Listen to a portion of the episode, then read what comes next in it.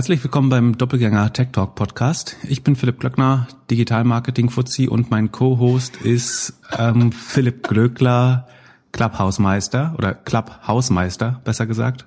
Willkommen zum Highlight-Zusammenschnitt aus 2021. Wir fangen an mit einigen kurzen, lustigen Momenten und Special-Metaphern. Später kommen dann längere Auszüge. Zum Beispiel besonders schlaue Erklärungen, wie die beiden im Verlauf der Zeit den Verfall der Zoom-Aktie predicted haben, Pips lustige Tesla-Geschichte, die Jack Dorsey Jay-Z-Story von Glöckler. Alles natürlich mit Kapitelmarken versehen. Wir blicken auf die Anfänge von Clubhouse, schauen uns an, wie die beiden die Kryptowelt navigieren. Für alte Doppelgänger-Fans einfach ein paar besonders unterhaltsame und nostalgische Momente. Für neuere Fans vielleicht eine Motivation, in ein paar der älteren Folgen reinzuhören. Und für alle vielleicht eine Folge zum Teilen, um anderen komprimiert zu zeigen, wie cool dieser Podcast ist. Hier erstmal der All-Star-Disclaimer. Ich wollte kurze Props geben an die beiden Philips. Ich glaube auch, dass guter Content weiterempfohlen werden muss und dazu gehört zweifelsohne der Doppelgänger Tech Talk. Inzwischen lass ich mich nämlich zweimal die Woche inspirieren von den Doppelgängern. Und ich höre Pip und Philipp echt super gern zu. Und der Philipp 2, der hat doch nur eine Aktie, Apple oder so ähnlich. Und außerdem jahrelang irgendwelche Öko Batik-Filzschuhe im Internet verkauft. Es handelt sich hierbei nicht um Anlageberatung. Keine spezifischen Kauf- und Anlageempfehlungen. Keine Anlageberatung, keine Rechtsberatung, keine Steuerberatung und auch keine Aufforderung zum Kauf oder Verkauf von Wertpapieren. Die Verantwortung für solche Trades liegt bei euch. Pip und Philipp haften nicht für eure Verluste. Philipp und Philipp und Philipp können die Risikodisposition der HörerInnen nicht einschätzen. Ihr entscheidet selber, was ihr kauft und tragt dafür auch die Verantwortung. Alles könnt ihr auch nochmal unter doppelgänger.io slash Disclaimer nachlesen. Ich liebe eure Predictions. Je mutiger, desto besser. Was Firmen in China passieren kann, hat Alibaba und Alipay gerade gut gezeigt. Jack Ma würde applaudieren aus einem Raum ohne Fenster, wenn er könnte und die Hände frei hätte. Ähm, stellst dann eines Produkt rüber. Ist so ein bisschen, als wenn du auf ein 110 Meter Hürdenrennen startest und sagst, ich, also ich möchte erstmal 50 Meter Vorsprung haben, dann bitte die Hürden weg auf meiner Strecke alle, die mit mir laufen, kriegen die Augen verbunden im Hürdenrennen. Und dann gehst du aber trotzdem direkt zur Siegerehrung und läufst noch nicht mal. So, das, das ist, was Google im, im Shopping oder auch genauso im Reisebereich äh, oder im, im Fernwohnungsbereich macht. Äh, Finde ich schon schon echt traurig. Sie haben ja auch announced, dass sie mit Shopify jetzt kooperieren. Das mein Highlight so ein bisschen war, das hat nicht er gesagt, sondern habe ich bei der Recherche rausgefunden, dass Karl Theodor zu Gutenberg die Wirecard in Blockchain-Technik beraten hat. Das klingt so, als wenn einem Schaf eine Ziege äh, beibringt, was ein gutes Buch ist oder so. Äh, das fand ich, das zeigt, glaube ich, viel, wie absurd das war. Und das Stadt, du möchtest da überall ranken. Wenn das aber dazu führt, dass du nur einen Haufen leerer Seiten indizierst, dann ist das meiner Meinung nach handwerklich sehr schwach. Ähm, und eher Fastfood als Sterneküche aus Marketing-Sicht, äh, würde ich sagen. und deswegen würde ich schon mal versuchen, auch im SEO und vielleicht nicht irgendwie auf allen Ebenen gleichzeitig scheitern, so, weil da, also aus dem gescheiterten Loch wird einen keiner rausziehen, sondern muss das selbst machen. Aber die gewinnen am meisten und die Leute, die jetzt dieses Jahr wahrscheinlich gewinnen, sind die, die vor 10, 12 Jahren wahrscheinlich viel verloren haben. Das ist auf jeden Fall schon mal schlauer, als zu glauben, du bist der Einzige, der nichts für Trade zahlst, zahlt und auch noch als Gewinner aus dem Spiel rausgehen kannst. Ja. Du gehst ja auch nicht auf Schalke in die Stehplätze und wunderst dich dann, warum Clemens Tönnies dir nicht Hummer bringt außer Lobby. Also ich glaube schon, dass äh, Specs und, und dass auch Shortseller sich denen jetzt mehr und mehr widmen, das eine Gefahr ist. Letztlich ist der Kapitalmarkt eigentlich so wie ein relativ guter Club mit einem sehr harten Türsteher vorne. Das sind die, die Aufsichtsbehörden. Und Specs ist so ein bisschen, als wenn jemand die Hintertür im Club aufmacht. Und dann muss man sich nicht wundern, wenn irgendwie, wenn um zwei Razzia ist, dann die, die Kinder kotzend auf dem Klo liegen und äh, der Rest des Clubs Drogen verkauft. so, so würde ich die aktuelle Spec-Mania eigentlich. Hast du irgendeinen Spec in deinem Portfolio? Ja, doch. Die ich glaube, es ist einfacher, einen guten Podcast zu machen, als einen guten Hund, einen Hund gut zu erziehen. Wow. Ähm, verstehen kann ich es generell auch, aber was glaubst du sind die konkreten Gründe, warum das Interesse jetzt so viel höher ist im Lockdown? Also wir haben ja keine Ausgangssperre. In Spanien oder so war es ja tatsächlich so, dass die Leute sich das kaufen mussten, um die Ausgangssperre Sperre zu umgehen, weil mit Kindern darf man nicht raus, mit, mit Hunden ja. Ähm, aber warum, woher glaubst du, kommt das Interesse? Ist es wirklich Einsamkeit oder? Ja, ich glaube Einsamkeit, bei manchen Leuten auch Angst. Oder weil man über Homeoffice das erste Mal überhaupt die Möglichkeit hat? Das macht das Genau, und das äh, Kinderersatz, das ist, glaube ich, bei manchen Leuten auch. Aber das steigt ja nicht im äh, Kinder hast du ja jetzt mehr als genug. Naja, aber du kannst die, also du könntest die Beziehung entzerren, indem du einen Hund hast, also so ein gemeinsames Hobby. damit du flüchten darfst? Nee, damit du ein Thema gemeinsam hast. Also wenn du vorher beispielsweise eine Beziehung hattest, die hauptsächlich auf gemeinsam Reisen aufgebaut ist und so. äh, das so dein großes Hobby war, dann und Kinder irgendwie kein Thema ist, dann kannst du hast du halt das gemeinsame Thema Hund. Aber könnte ähm, man sich dann nicht mal die Kinder beim Nachbarn ausborgen stattdessen? Das wird doch für alle am besten sein dann. Hat, also man hat selber so ein bisschen Purpose und der Nachbar mal Entspannung. ja, das ist, das ist, ein guter, das ist ein guter Ausruf. Das ist auch, das wäre so ein Thema für dich, glaube ich. Also du, du brauchst doch gerne so, so, eine Social, so eine Social App. Gib die, gib die Kinder beim Nachbarn ab. Ja. Genau, why, why own it? Der nächste, der, der, können wir das sofort specken? Why raise it? genau. Zu, zu Specs, Specs kommen wir später noch. Heute ist das letzte Mal, dass ihr diesen Podcast kostenlos hören könnt. Ab nächster Woche könnt ihr uns nur noch über Apple Music, äh, Apple Podcast hören. Und okay, äh, Pip spricht mir nicht dazwischen, also gehe ich davon aus, wir machen das. Nein, Spaß beiseite. Nein, die, die, dieser Podcast wird bezahlt von unseren Egos. Es geht, wir, durch nichts lassen wir unsere Reichweite begrenzen. Auch, auch nicht, auch nicht profane Dinge wie Geld. Auf ich mich gefragt habe, also wenn man jetzt sagt, so ich, ich bin ich bin mir selber 9,99 wert oder 4,99, dann fangen wir unten an im, im Monat, dann kannst du als Podcast-Gast irgendwie, wenn du so ein Reed Hoffman bist oder Joe Rogan was weiß ich, kannst ja relativ viel Geld damit verdienen und bist also sagen im im in der Creator Economy so ein bisschen die Edelprostituierte, während äh, der der der normale Musiker muss sich ja fühlen wie auf dem Hartgeldstrich. Der kriegt halt einen Cent pro Play, während also was ich sagen will ist als Musiker hast du den großen Anreiz, jedes Album jetzt als Podcast rauszubringen. Also, weil da zahlen Kunden mir fünf Euro für den Zugang auf meine Musik. Natürlich brauche ich nur, kann das nur die Besten machen und die eine echte Fanbase haben, aber ich nehme doch lieber fünf Euro Subscription Revenue für Zugang auf meine Musik, als dass ich in Zukunft mir weiter ein, mich mit einem Cent pro Play abgelten lasse von Apple. VC auch nicht dein Unternehmen drehen. Dann hast du als Gründer versagt. Wenn es den VC braucht, um dein Unternehmen zu drehen, dann hast du ja auch ein bisschen, ich glaube, die können schon helfen, müssen gute Sparring-Partner sein. Die haben auf jeden Fall schon mehr Probleme gesehen als du und vielleicht auch gelöst und kennen die Lösung. Ich glaube schon, dass es welche gibt, die die Value adden. Es gibt, da gab es eine lustige, als ähm, diese Ölplattform mal äh, gebrannt hat äh, und die Löschschiffe da drum äh, waren und das versucht haben zu löschen und Hubschraubern, was weiß ich. Da gab es irgendwo ganz weit, kennst, erinnerst du dich an den Tweet? Da gab es ganz, äh, ganz hinten äh, am Rand des Bildes war so ein kleines Löschschiff, was Wasser gespritzt hat, aber was nicht annähernd die Plattform erreicht hat. Äh, und dann war das unterschrieben mit VCs adding value. Ähm, das fand ich ganz äh, symptomatisch. Also es, ist schon so ein Running Joke, dass die meisten VCs halt nicht besonders viel äh, Wert adden. Aber ich würde das nicht generalisieren. Es gibt, glaube ich, solche. So, und letzte reicher Unternehmer geschrieben, der mit seinem Banker gesprochen hat und der Banker meinte, ja, Q1 wird ein bisschen rocky, aber langfristig, also in den nächsten drei, vier Jahre wird alles nach oben gehen. Ja, wenn ich mit dem Dachdecker rede, sagt er auch, mein Dach muss mal wieder repariert werden. Also der Banker hat, ne, also hat natürlich ein Interesse daran, äh, dass es. Ich habe noch keinen Banker, der gehört, hat, der gesagt hat, ähm, legen Sie mal all, all Ihr Geld beiseite und schieben Sie es ins Konto und wir zahlen Ihre Negativzinsen für Sie. Ähm, Ach so, doch. Ich hätte eine Frage. In der Inflation ja, kommen wir uns näher oder entfernen wir uns voneinander? Ja, äh, wenn es nach Schamat, Also arm und reich. Äh, Schamat glaubt ja, äh, dass wir uns dann näher kommen und dass die Welt gleicher macht. Okay, und du? Ja. Hast du dir die Präsentation angeguckt? Ich, ich, ich werde immer argwöhnisch, wenn vier Milliardäre mir sagen, dass Inflation zu mehr Gleichheit führt. äh, hm, I don't know. Sage ich dir halt, okay, du hast jetzt dein Geld verloren. Und tatsächlich habe ich das aber nie an der Börse umgesetzt. Das heißt, ich habe den Spread bekommen und ich habe noch die Gegen, die dir, die, ich habe selber dir die Versicherung verkauft oder das Geschäft.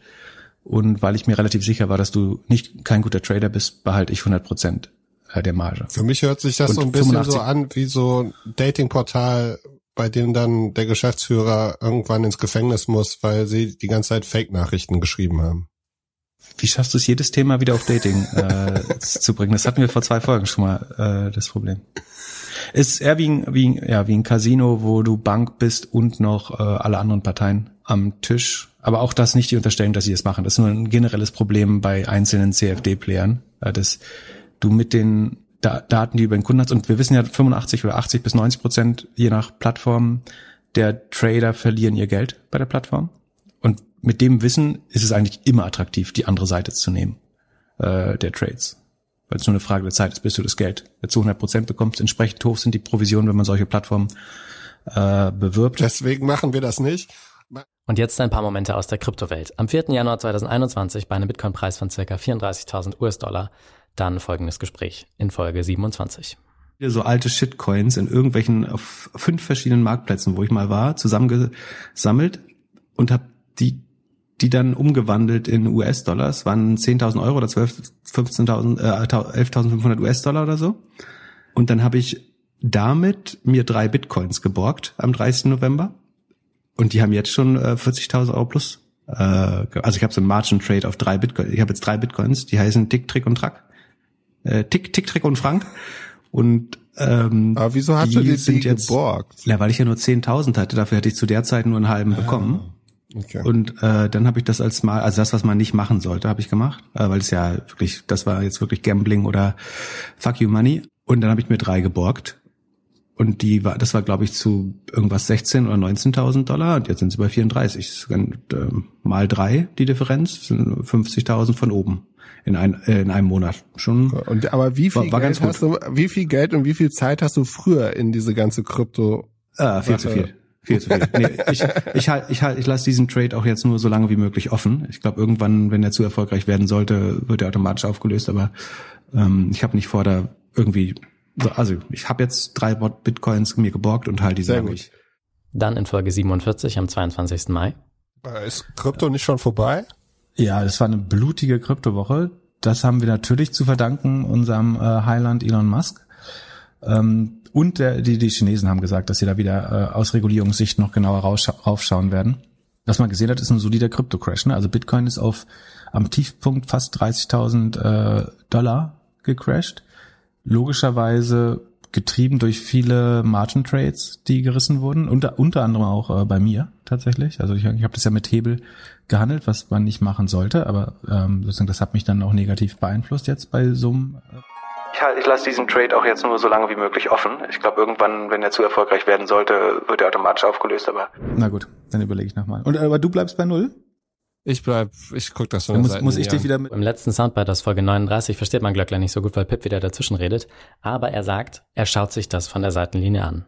Harter Cut, Folge 98. So, Du hast 12.000 Euro in ein NFT investiert? Dollar. Äh, 2,7 Ether. Kann man mal machen. Ich guck das Dann der muss, muss ich dich wieder mit. Also, es hat damit begonnen, dass ein Freund vor ein paar Wochen mir gesagt hat, ich solle Ready Player One lesen. So, das habe ich mir bestellt, hat ein bisschen länger gedauert und habe angefangen, es so zu lesen und re relativ am Anfang, ohne jetzt einen Spoiler zu geben, ist es halt, also erklärt es halt, dass die Welt im Metaverse lebt, weil die Welt draußen so schlimm und scheiße ist. So, damit habe ich dann angefangen. Dann habe ich ja äh, mich mit äh, Jürgen getroffen, der hier in Hamburg so sich sehr viel mit Meta, äh, mit NFTs beschäftigt und generell habe das alles so ein bisschen so so mir von der Seite angeschaut. Und dann, als wir diese Weihnachtsfeier-Idee hatten, habe ich irgendwie gedacht, eigentlich eigentlich müssten wir auch so einen kleinen NFT vielleicht für die Weihnachtsfeier haben. Und dann habe ich angefangen, mit ein paar Leuten zu sprechen. Der neueste heiße Punkt, jetzt die Clone X wären von Artefakt. Dann bin ich auf o Verstehe nur Bahnhof. dann bin ich auf OpenSea gegangen, das ist der größte Marktplatz für NFTs und habe da mein Wallet zusammen dran getriggert und dann habe ich für 2,7 irgendwas so ein NFT gekauft. 2,7 was? Ether. 2,7 Ether? Das sind äh, 12.000 Euro. Dollar. Oder so. Ja. Dollar. Ja. Genau. Äh, Und was für eine NFT hast du gekauft? Clone X. Warum hast du mir das noch Äh, nicht gezeigt? die- Doch, das hat, warte mal, ich zeig, ich Ja, zeig's, ich ich zeig dir kurz mein, mein Wallet hier. Äh, dann kannst du noch mal erklären, wie es aussieht. So, so, so. Du hast 12.000 Euro in ein NFT investiert? Dollar. Äh, 2,7 Ether. Kann man mal machen. Um, um deine Jahres um deine Jahresperformance beim äh, Silvestervergleich noch rauszuholen. Hier, da- das Ding, das ist mein Gorillas Investment. Es dreht sich. Ist dynamisch. Genau, äh, aber da- das schlüpft jetzt noch. Also das wird jetzt in den, wenn wir die nächste Folge aufnehmen, kann ich dir wahrscheinlich zeigen, wie es aussieht. Ach, das ist im Reaktor. Genau. Ähm, und das ist, also äh, die, die, die diese, Du hast 12.000 Dollar bezahlt und du weißt noch nicht mal, was da Ja. rauskommt. Ey, Kinder, nicht nach, können wir mal ein Disclaimer einspielen? Also, äh, ist ja zehnmal schlimmer als Aktien, was du hier machst. So, das war der Disclaimer. Kinder nicht zu Hause nachmachen, was der Philipp Glückler macht. Äh, der ist nicht äh, finanziell ähm, wie sagt man, mündig, äh, bedarf eigentlich eines Vormundes, wie er gerade bestens beweist. Nachdem er erst, Moment, ich erkläre kurz deine Krypto, deine Krypto-Karriere so far. Du hast erst versucht, in äh, St. Pauli NFT zu kaufen, dabei 90 Dollar ohne jegliches NFT und Return äh, versenkt. Und da hast du äh, als, äh, da, das hat dir so viel Konfidenz gegeben und so viel Selbstvertrauen, dass du dachtest, jetzt probiere ich das nochmal mit 12.000 Dollar. Vor allem, äh, äh, Spannend, aber das Schöne ist, wir lernen alle was auf deine Kosten. Genau. Genau, am Ende sind wir, wir halt nur, also wir erklären euch nur, wie viel Geld ich damit verliere, damit ihr das nicht auch macht. Was mir noch empfohlen worden ist, dass ich meine Ether-Domain kaufen soll. Und das habe ich auch gemacht. Also ich habe jetzt. Kannst du mit dem Rest Ether einfach selber kaufen. Das ist ja das Schöne an NFTs. Du kannst den Wert ja mal einfach selber hochtreiben. Ja, äh, ist es ein Pon Ponzi-Scheme alles? Vielleicht, das wird sich noch zeigen. Ein ganzes Jahr ist es jetzt schon her. Folge 27, Clubhouse beginnt letzte Woche Mittwoch, kurz vor Silvester, mal gefragt, wie ich mir diese Clubhouse-App, von der viele in den letzten Monaten gesprochen haben, wie ich da reinkomme. Und dann habe ich ein paar Leute über Twitter und LinkedIn angeschrieben und Dennis Müller, ein ehemaliger N26 Product Typ, der gerade Amy baut, hat mir tatsächlich eine Einladung geschickt. Und dann habe ich mich angemeldet. Aber Clubhouse kannst du einfach so die ganze Zeit hören. Und ein großer Vorteil zu Pod hingegen zu Podcasts ist, du kannst dich einfach einwählen, du kannst gucken, was läuft. Und aktuell keine Werbung und verschiedene interessante Themen. Was da so besprochen wird, also äh, man in Teilen. Das eine ist die TikTok-Welt und das die ganze Zeit Bild und irgendwie Lachen und das andere ist die Clubhouse-Welt und das ist eher Zuhören und Lernen. Aber macht Clubhouse nicht brutales FOMO dann, dass du immer denkst, du verpasst jetzt gerade was und ähm, klar ist dieses Podcast fühlt sich ja so ein bisschen mehr wie Sammler an. Also ich, ich sammle die Podcasts, die ich noch hören will und äh, werde dann so messy und habe irgendwann 10.000 Podcasts, die ich nicht mehr schaffe. Aber es fühlt sich immer noch sortierter an. Während bei Clubhouse denke ich ja nur, oh Gott, ich habe wieder was verpasst ähm, und ich habe nicht mehr genug Zeit und was auch immer. Ja, und apropos verpasst, äh, am Donnerstagabend um 21 Uhr mache ich meinen ersten, mein erstes Clubhouse-Experiment. Ja, ich werde ich alleine nicht mitmachen, weil ich keinen Invite von dir bekomme. Ja, weil, also du hast keinen Invite von mir bekommen, weil du kein iPhone hast. Ähm, man, es ist wieder nur für Superreiche auch. Ist wieder, ist wieder nur für Superreiche. Und ähm, also Ausrede, warum ich mich diese Woche nicht so gut vorbereitet habe, weil ich auf jeden Fall vier Stunden da zugehört habe. Ja, und was ist die Ausrede für die anderen 25 Wochen? Du, ich bin der mit den witzigen Fragen, der am Anfang eine gute Idee hatte und die extra Arbeit reingesteckt hat. Okay. Ähm, gut. Dann stellen wir noch eine witzige Frage vielleicht. Ja, das war wir, äh, Aber vielen Dank für die Schilderung von Clubhouse. Ich habe was, ich habe viel gelernt. Ja, und vor allem Agora hier. Ich komme jetzt hier mit den, mit den großen Empfehlungen und Tipps. Möchtest du die noch in der Folie aufnehmen? Ich, es ist Januar, du darfst noch, es darf jeder noch ein, zwei Aktien so zusätzlich aufnehmen. Ach, Quatsch, ich mach dieses Window Dressing mache ich nicht. Das ist erst Window Dressing, wenn du es am Ende des Jahres machen würdest. Bis, bis Januar darfst du noch setzen. Ja, okay, mal gucken. Hier steht immer noch übrigens mein Frühstück äh, neben mir. Und es ist jetzt äh, Viertel vor zwei und im Gegensatz zu, zu dir gibt's bei uns normalerweise nicht erst um zwei Frühstück, sondern äh, das steht hier schon ein paar Stunden. Und ich habe das, äh, so wie du dein Bart seit fünf Tagen nicht rasiert habt, weil du vom, vom Social Media Eremit, also Originalton Philipp Glückler, ich mache nur noch einmal in der Woche das Handy an äh, und check Social Media, sagt deine Screentime auf Apple wahrscheinlich, dass du diese Woche netto mehr als 20 Stunden auf äh, Clubhouse ja, verbracht äh, hast. Wie gut während der Glückler wieder pennt und nicht online ist, weil er irgendwie die ganze Nacht auf Clubhouse abgepimmelt hat, mache ich hier 40 Telegram-Gruppen, um irgendwelche Influencer-Follower in Clubhouse reinzubekommen. Und man hört ihr im Hintergrund meinen Rechner bimmeln? Das ist jedes Mal jemand, der sagt, ich brauche auch noch einen Invite, ich brauche noch einen Invite, ich brauche auch noch einen Invite. Und jetzt haben wir die Hauptgruppe in 40 Untergruppen geteilt nach äh, Lokalitäten, in der Hoffnung, dass die Leute sich dann noch stärker unterstützen und einfach der, die Flut von Leuten, die sagen, ich will ihn weit, ich will ihn weit, ich will ihn weit, sich ein bisschen aufteilen. Ich kann nicht mehr. Ich mache mir jetzt. In Folge 32, Anfang Februar, sagt Pip. Weil ich ja äh, sozusagen auf dich, wieder jeglichen Bauchgefühl, äh, auf dich gehört habe. Und ähm, so ein bisschen Agora gekauft habe tatsächlich äh, im Januar. Mitte, das ist übrigens gerade, ich habe es Mitte am 11. Januar, ich habe heute nachgeschaut, ich habe am 11. Januar das gekauft und seitdem sind die 113 Prozent ähm, plus. Das heißt, dein, dein Trüffelschwein äh, Nimbus hast, trägst du auf jeden Fall für den Rest des Jahres, sobald, äh, sofern die nicht wieder Mal gucken, ab- wann es crasht. Ja, es crasht. Spätestens Folge 48, Ende Mai. Also anfangs habe ich dich ja noch als Trüffelschwein bezeichnet und äh, war ganz fasziniert von der Aktie, die du ausgegraben hast. Agora baut, ähm, wie ist das nochmal? RT, so, erklär mir nochmal, was die machen. Die wie das ermöglichen, heißt. dass du dir eine App bauen kannst, in der du telefonieren oder Videocall machen kannst. Also dass du dir deinen eigenen Zoom bauen Genau, kannst. WebRTC ist das, ne? Genau, die Technik heißt WebRTC. Gegründet ist das von jemandem, der gemeinsam mit dem Gründer von Zoom früher gearbeitet hat bei WebEx. Die haben das, was wir jetzt unter Zoom kennen, schon vor 20 Jahren gemacht. Genau, und RTC steht für Real-Time Communication, glaube ich, ne? Also dass du Genau. live telefonieren oder dich angucken, Audio machen kannst, galt als eine der Firmen, die hinter sagen die Infrastruktur hinter Clubhouse bauen. Wurde dementsprechend gehypt, hat sich nach deinem Ausbuddeln verdreifacht, wenn ich mich nicht irre. Und ist jetzt, ich habe sie mit 16% Verlust verkauft. äh, Ja, letzte wieso? Die, es war doch genau das Gleiche. Also sind die Zahlen deutlich anders? Jetzt halt nicht mitwachsen. Und mit der Fantasie von damals war ich da total bereit, die relativ hohen Sales Multiples zu zahlen. Jetzt für eine Company, die nur 13% gewachsen ist dieses Quartal, und das kann natürlich nächstes Quartal anders sein, aber da spricht jetzt nicht äh, viel die Überzeugung äh, da, dafür, dass man da jetzt diese Wette weiter spielen würde. Du musst ja bis zum Ende des Jahres durchhalten, weil das einer deiner Verdoppler-Kandidaten war. Hat, hat sich ja auch verdoppelt, muss man fairerweise sagen, oder verdreifacht sogar. Wenn man da verkauft hat, hat man viel richtig gemacht. Also und eine wichtige Kennziffer, die DBNER, das ist die Dollar-Based Net Expansion Rate. Das ist, was die Bestandskunden mehr ausgeben mit Agora dieses Jahr ist auf 130 Prozent gesunken. 130 ist eigentlich ein sehr guter Wert für die DBNER, aber was die Bewertung getrieben hat von Agora, war, dass dieser Wert vorher auf über 180 Prozent lag. Und wie gesagt, es ist jetzt kein schlechter Wert, aber er ist deutlich schlechter geworden als äh, vorher. Und deswegen Oder wir, Glück Ja, kommt also- in den Raum und es ist leer. genau, das, Jetzt, mach das nicht Poly, jetzt was, machst du Polywork als nächstes. Clubhouse hast kaputt gemacht.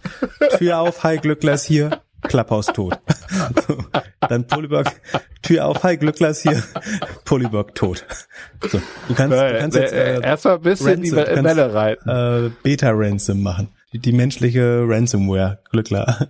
Gib mir vier Bitcoins oder ich melde mich an.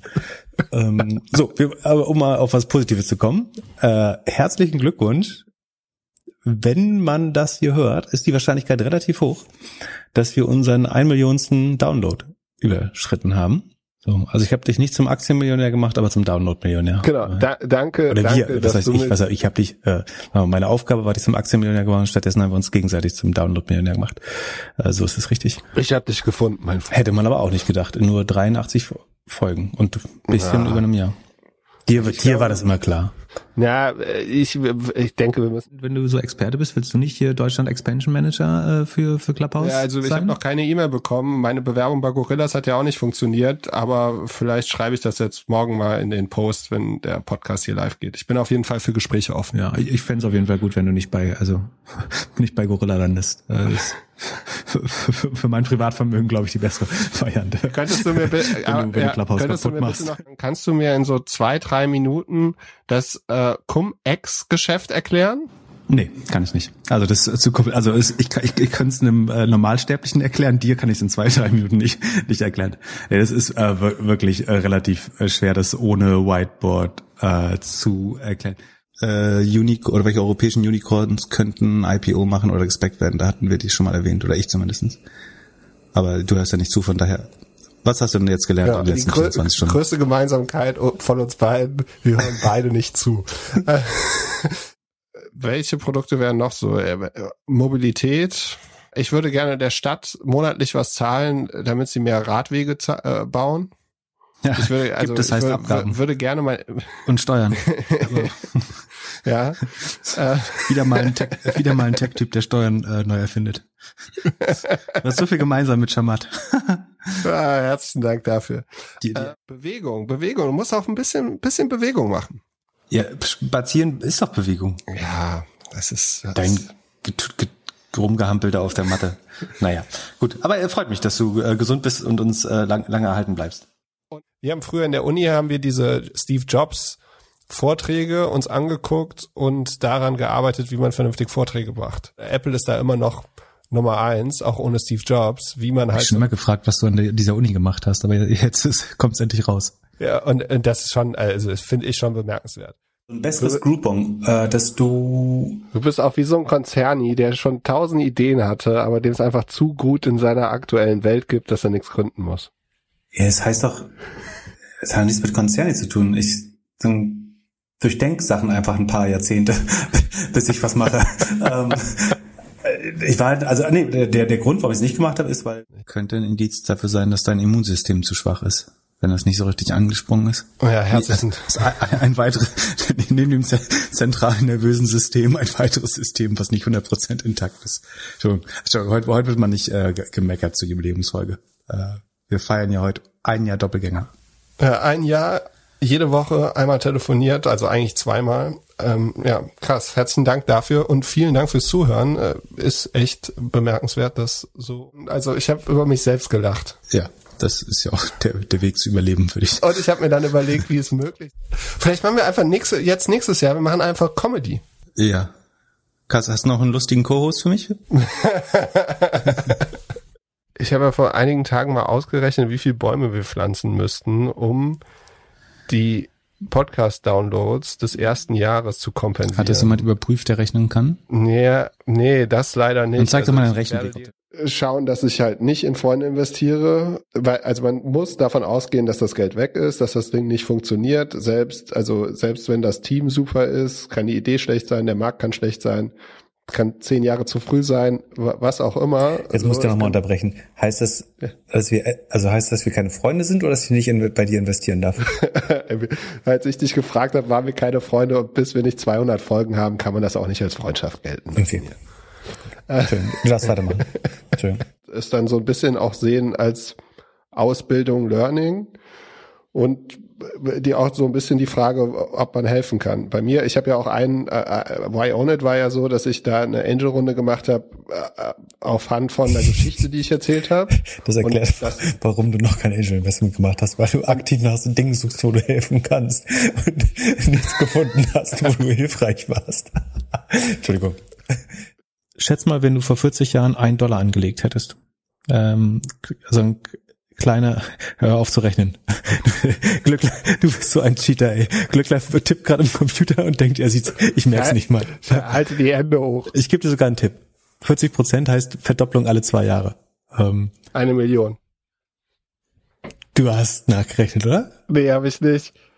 Aus einem Dollar? Ja. Es sind 700.000, aber ich glaube jetzt, du hast beschissen. Nee, habe ich nicht. Ich, hab ich glaube, du kannst aber sehr schnell tippen. Ich habe gerade. Dann äh, äh, danke dir, Pip, dass du äh, so verrückt warst, das zu machen mit das, mir. Äh, mein, mein Vergnügen. Natürlich, du bereicherst mein Leben ungemein. Und, ja. und dieser Podcast.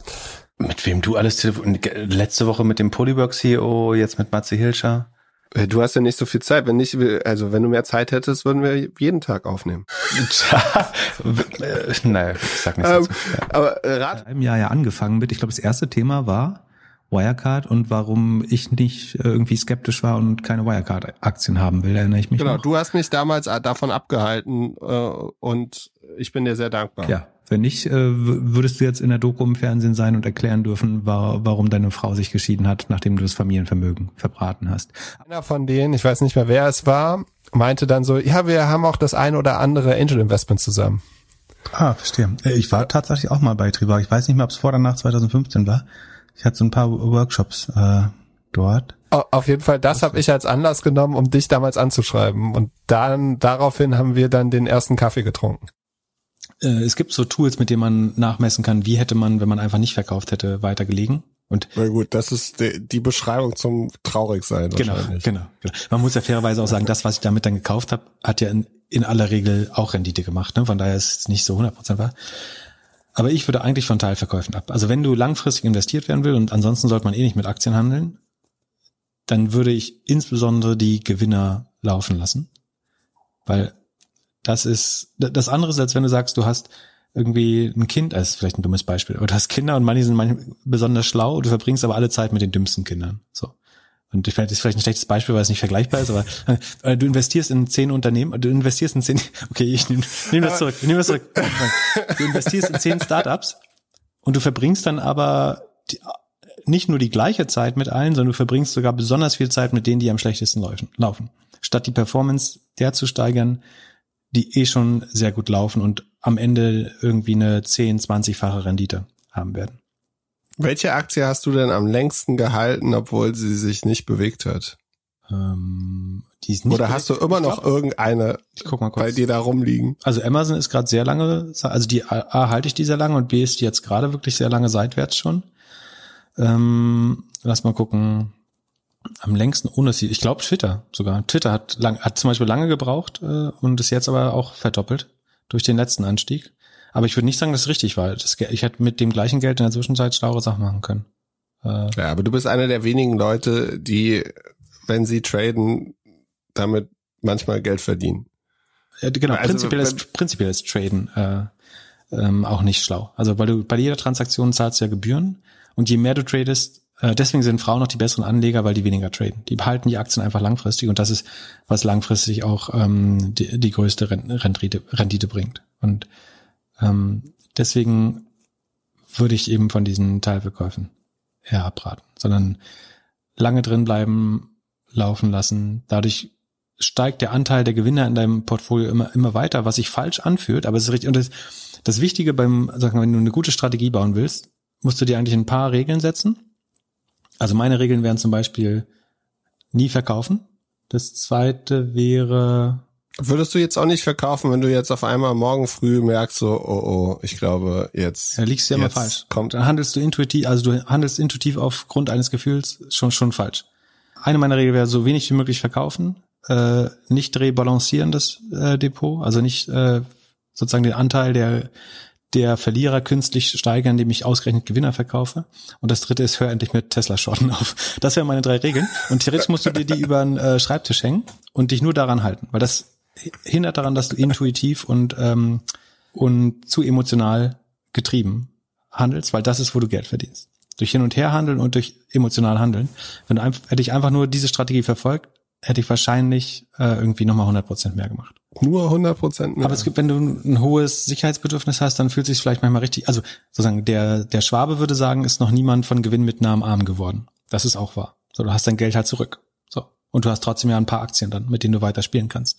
Aber das ist vielleicht, das ist so ein bisschen wie wenn du ins Casino gehst und du, du, ähm, Willst Break-Even rauskommen oder wie? Ja, nee, aber du hast einen Jackpot am ersten Automaten und dann sagst du halt so, die 1000 Dollar, die ich mir genommen habe oder 100 Dollar, stecke ich mir jetzt in die linke Tasche und mit dem rechts aus der rechten Tasche, Tasche habe ich halt einen schönen Abend. Dann kannst du entweder mehr gewinnen oder äh, das auch wieder verspielen, aber du hast halt nichts verloren. Wie? Passieren, dass ich Tesla-Aktien hätte. ähm, Im Gegenteil, also als äh, Disclosure ähm, oder Disclaimer, äh, ich äh, habe immer noch eine Short-Position auf Tesla, mit der ich meistens Geld verliere. Schon immer noch? Ja, ist doch eine meiner drei Absicherungen. Beyond, Ach, ich habe hab gedacht, da hättest du jetzt langsam gecheckt, dass das nicht ja, passiert. ist im Moment ausnahmsweise mal ganz leicht im Plus. Okay, ähm, darf ich fragen, wie viel Prozent deines Geldes hast du schon in die Absicherung von oder äh, mit Tesla Shorts verloren? Ein Prozent? Mehr. Okay, darüber möchte ich nicht weiter reden. Nicht Aber ich kann davon nur abraten. Also also genau, die, Tesla hat jetzt für, hatte ja für 1,5 Milliarden, ähm, also hat mehr Geld in Bitcoin gesteckt als in Forschung und Entwicklung. Und jetzt haben sie 272 äh, Millionen, glaube ich, wieder verkauft und damit 100 Millionen Gewinn durch Kryptohandel gemacht. Angeblich, um die zu beweisen, dass das ein, ein gutes liquides äh, Mittel der Geldhaltung wäre. Äh, also man hat nur, nur getestet, ob die Märkte auch beim Verkauf das wieder aufnehmen können. Äh, zumindest hat man das dann so äh, dargestellt. Ich glaube, so stolz ist man darauf nicht. Eine Sache, die dafür spricht, ist, dass man im Geschäftsbericht, also in den Quartalszahlen, den, das hat übrigens Jamie Powell von äh, Financial Times äh, rausgefunden. Der hat in der Alphaville-Kampagne äh, oder Kolumne geschrieben, das äh, können wir auch verlinken. Und zwar hat Tesla den Paragraph, wo der Bitcoin Sale erwähnt ist, als JPEG eingefügt in das, äh, in das PDF. Das heißt, man kann das sozusagen mit der Maus nicht markieren, weil es halt ein Bild ist und keine Buchstaben. Das heißt auch, man kann es beim Durchsuchen des Dokuments nicht finden. Oder auch wenn man bei Google, also PDFs können ja auch indiziert werden bei Google. Und wenn du dann bei Google Tesla Bitcoin Sale suchst, dann würde es zumindestens dieses PDF nicht gefunden werden. Äh, weil das nur ein Bild innerhalb der, des Paragraphen ist. Entschuldigung, ich habe dich nicht verstanden. Entschuldigung. Alexa, bitte Ruhe. Das Mikrofon ist ausgeschaltet. So, jetzt, jetzt leise. Genau, auf jeden Fall haben sie es offenbar un versucht, so gut wie möglich äh, unkenntlich zu machen. Das spricht jetzt nicht dafür, dass sie super stolz drauf sind der Zug umgeleitet wurde und ich dann statt sechs Stunden siebeneinhalb Stunden unterwegs bin, ist es 21 Uhr. Ich habe noch nichts gegessen, dementsprechend Laune. Aber das ist die beste Garantie, die man haben kann, dass dieser Podcast auf jeden Fall in 50 Minuten vorbei ist. Und magst du noch kurz erklären, warum der Sound so schlecht ist? Ich glaube, der Sound ist gar nicht so schlecht. Das ist ein hervorragender Bluetooth-Kopfhörer, der diesen Sound macht. Der, der Grund ist, dass ich in meinem kleinen, sehr kompakten Reisegepäck durchaus Platz für ein Mikrofon gefunden habe, sogar für einen Mikrofonständer, für einen Popschutz äh, und dann das Kabel vergessen habe. Und jetzt darfst du aber deinen, deinen Pro Profi-Trick äh, erklären, was man machen kann in der, in der Situation, wenn man ein findiger Podcast-Entwickler ist. Ja, ich wäre zur Rezeption gegangen und hätte gefragt, ob sie einen Drucker und ein Druckerkabel haben und hätte dann das Druckerkabel genommen. Aber dafür das war ist jetzt erstaunlich keine Zeit schlau. Wir hatten nur auch dafür keine Zeit. Ja, leider. So. Ähm, also zumindestens den west westlichen Raum dann verlassen oder den, ja, den europäischen Raum. Wer macht mein Drucker fängt grad, mein Drucker fängt grad, ich habe einen Geisterdruck und mein Drucker, bin gespannt. Da kommt, kommt gerade, ich möchte ein lila iPhone. Lustig, ist eine Druckseite, auf die ich seit zwei Tagen warte, die nicht ging. Jetzt kommt die auf einmal raus. Das ist ein bisschen gruselig. Na gut, so. Das schneiden wir nicht raus. So, so was gab's noch? Ähm, Bei so Bankberatungs Beratungsgesprächen auch gefragt werden, ob man sein Geld ESG-konform anlegen möchte. Das heißt, die Banken müssen Produkte dafür anbieten und ähm, ein Teil der Kunde wird halt sagen, ich möchte das. Ich glaube stark, dass ESG-konforme Aktien den Markt out, outperformen. Oder jetzt rufen ständig Leute an, aber damit konnte man ja auch rechnen am Geburtstag. Ähm, also das wird, ich, ich glaube, dass ETF, äh, Entschuldigung, ESG-konforme Aktien den Markt tendenziell outperformen werden über die nächsten Jahre. Ja. Äh, ich habe mit Rauchen aufgehört vor ja, gar nicht allzu langer Zeit. Also ich habe auch immer nur Casual mal geraucht äh, und finde es inzwischen furchtbar dumm, dass ich irgendwann mal geraucht habe. Ja. Ähm, Dein Kühlschrank sagt, wir sollen Feierabend machen. In diesem Sinne, schönes Wochenende. Genau. Nächstes Mal kommst du mit einem richtigen Witz, bitte, ja? ja und ich bin ein großer Fan von Witzen. Also du darfst immer, du kannst dir auch von Hörern helfen lassen. Du genau. wirst ja eh wieder aus.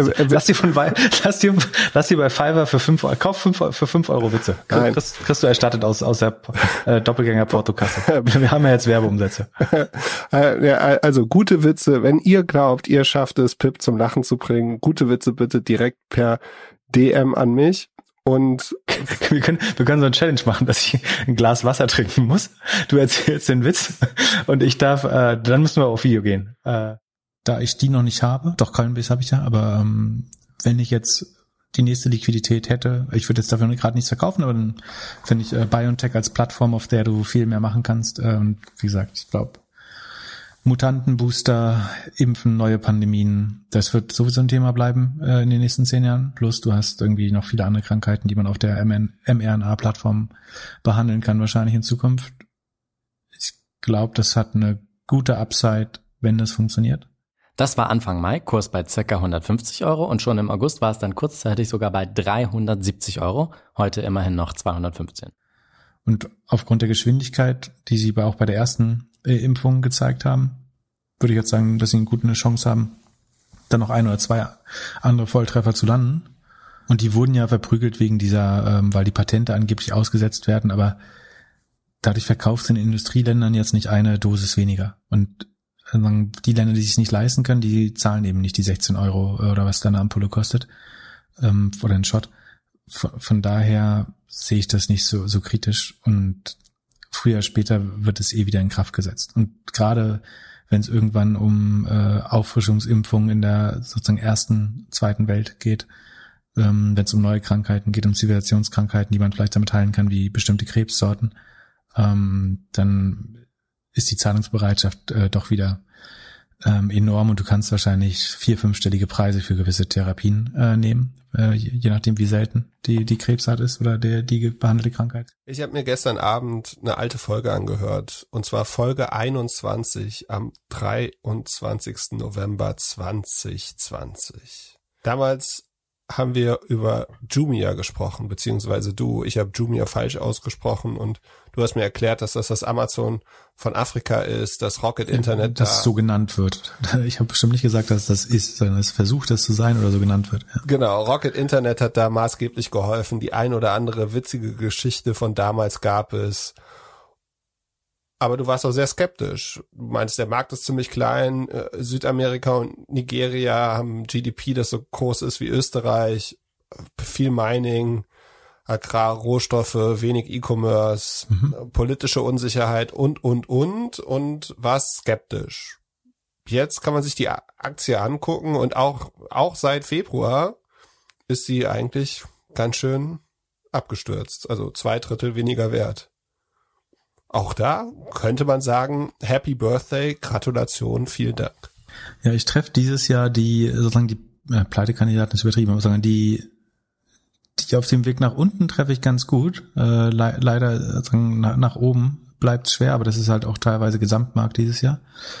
Aber ja, Jumia wächst einfach nicht beim Umsatz. Äh, das ist problematisch äh, in, in, in dem Segment und weitet außerdem äh, Verlust oder begrenzt die Verluste nicht stark genug.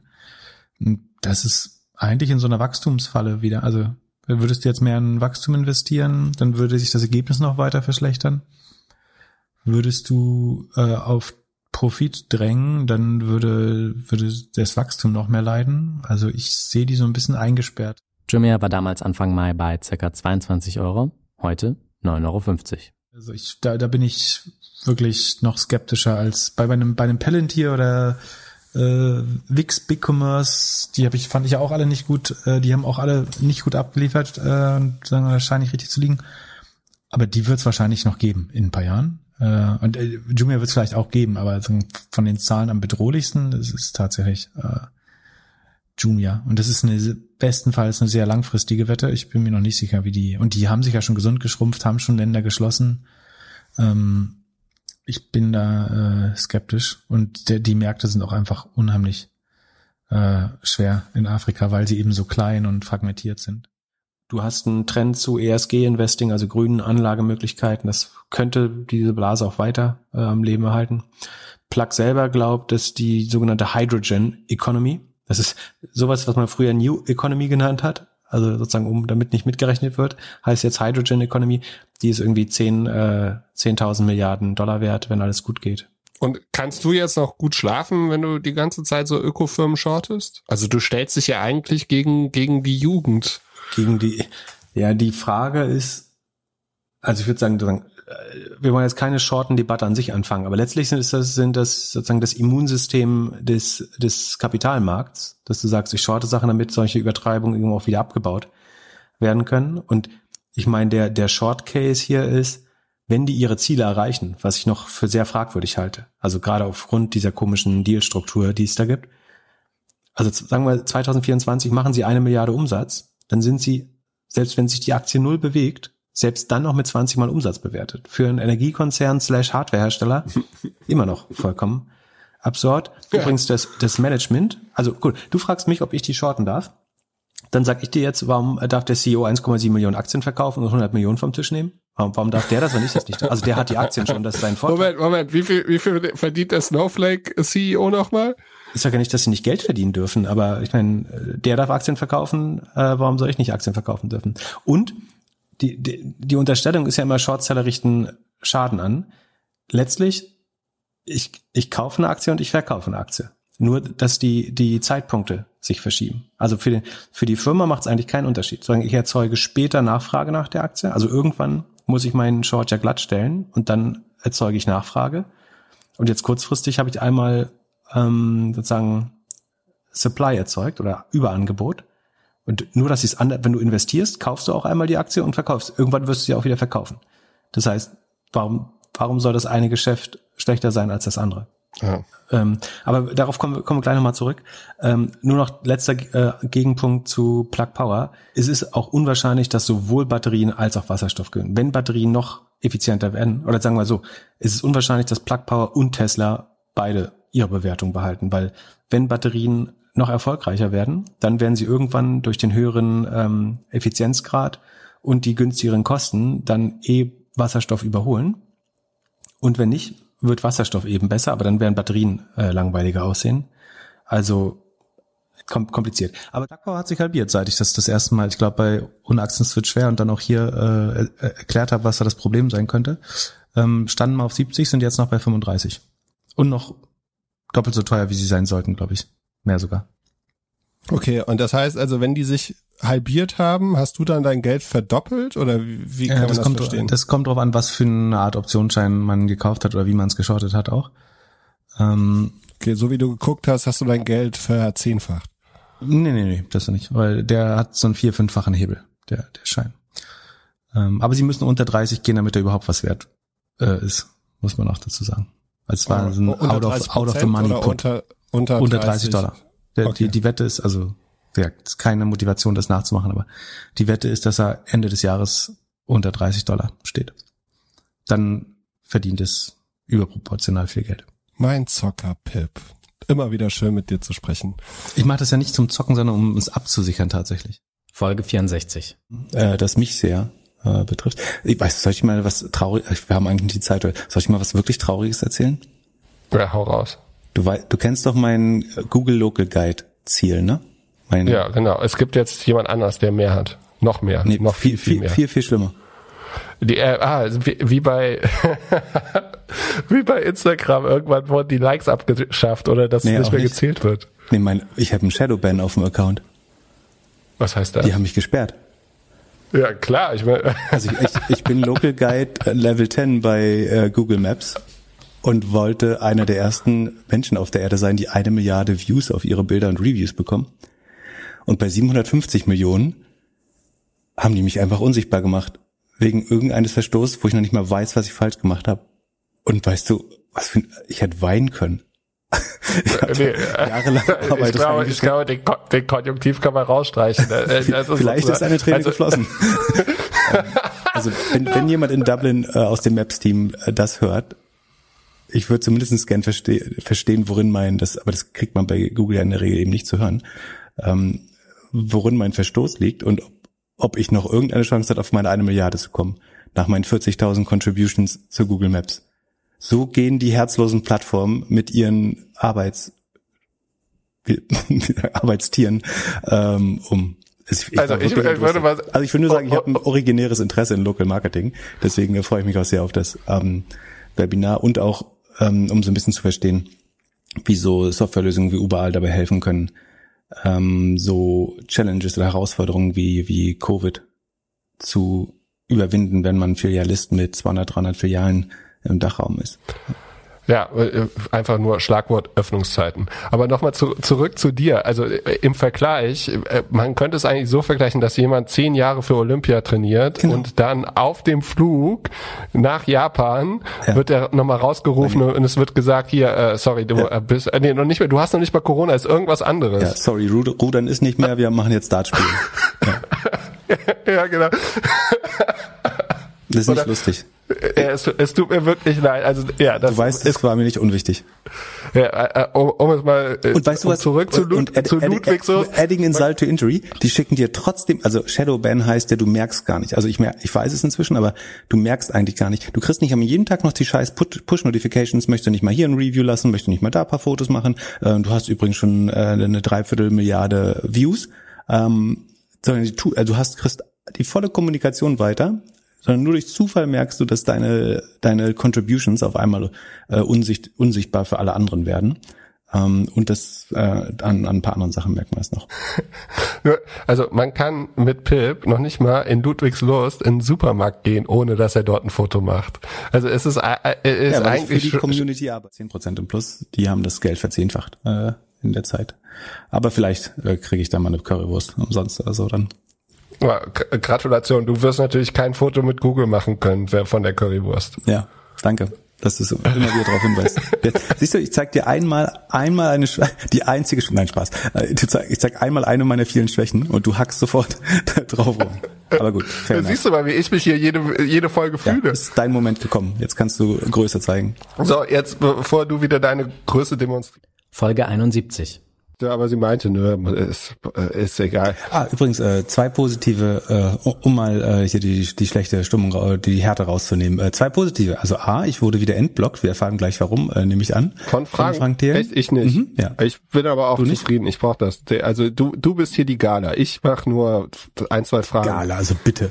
Ähm, also und äh, mein äh, dank der Mithilfe von Dan aus der Community scheint es so, als wäre mein Google-Account auf einem guten Weg. Äh, also da, da wurde eventuell ein gewisser Fehler. Ähm, also ich war kurz davor, äh, meine Meinungsfreiheit äh, ein, einzuklagen, dass äh, Google mich in meiner Meinungsfreiheit beschränkt, dass ich meine Meinung über meine Lieblingsrestaurants nicht mehr äußern kann. Also aber Penny im äh, Ludwigslust hat wieder ein Bild von dir, oder was? das ist noch nicht aufgehoben nach meinem Verständnis, aber sagen mein, ich kann wieder auf meinen Account drauf äh, und den nutzen und angeblich ist nur noch eine Frage der Zeit. Äh, ich beobachte das, wie wie ob, ob der Shadowban jetzt nur ein Shadow Shadowban ist oder ähm, Und dann die Erlösung in Folge 84. Ach, aber apropos blau, blaue Pille, du hast immer noch nicht deine Google Maps Pille zurück. Ich habe äh, hab heute geguckt, Ludwigslust, Penny, ich finde immer noch nicht deine Bilder. Dann wurden einige vielleicht gelöscht, aber ich bin prinzipiell rehabilitiert, war zumindest Echt? mein Eindruck. Oder schon wieder gesperrt. okay, ja, den Stress wollen wir jetzt. Äh, Ja, also, Sekunde, jetzt muss ich gucken, du hast mich nervös gemacht. Also eigentlich äh, danke an den, der mir dabei geholfen hat. Ich, äh, ich weiß nicht, ob er äh, als zukünftiger Google Whistleblower das nein.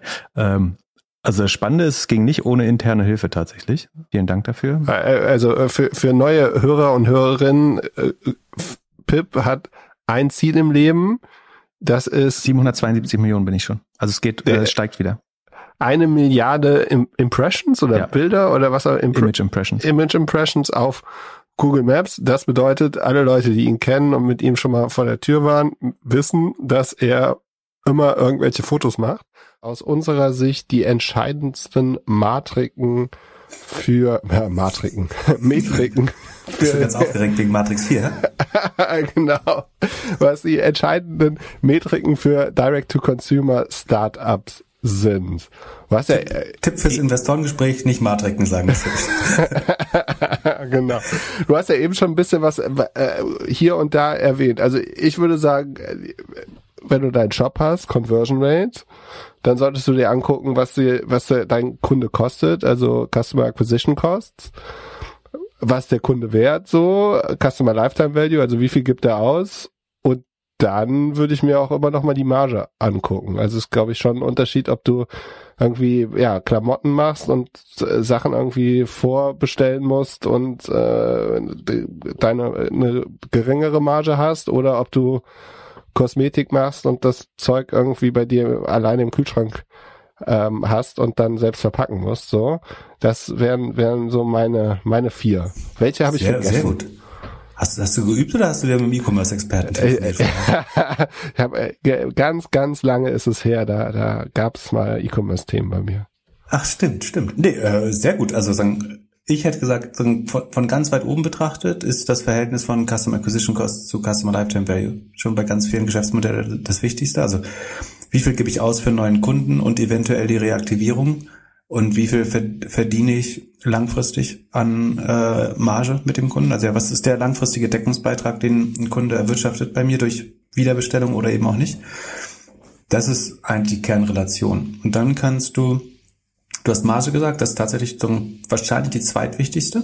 Das ist die, die Gross Margin. Also was kostet mich das? Deshalb sieht man ja zum Beispiel bei, bei der Honest Company von Jessica Alba, über die wir äh, kein gutes Wort verdienen in der Regel, weil die Zahlen wirklich kompliziert und schwer sind. Ähm, da sieht man sehr gut alle Probleme von D2C-Marken, wenn es nicht klappt. Also du willst, dass die Rohmarge, also es sind die Erzeugungskosten plus die Logistik, das zu dir zu bekommen ähm, und so weiter, dass da deutlich mehr als 30 Prozent übrig bleibt eigentlich. Wenn nicht, ist es fast unmöglich. Also wenn die Rohmarge weniger als 30 Prozent sind, oder, also entweder muss das Produkt unheimlich groß sein, aber ansonsten wird bei einem Auto wird es, wenn ein Auto im Direktvertrieb hast, da reicht vielleicht 30 Prozent Rohmarge, aber ansonsten wird schwer. Du hast ein gutes Beispiel genannt. Kos Kosmetik hat tatsächlich eine der besten äh, Rohmargen, wo du irgendwie nur 10, 20 Prozent Wareneinsatz hast ähm, und der Rest ähm, ist dann eine vernünftige 80-prozentige Grossmargin oder so.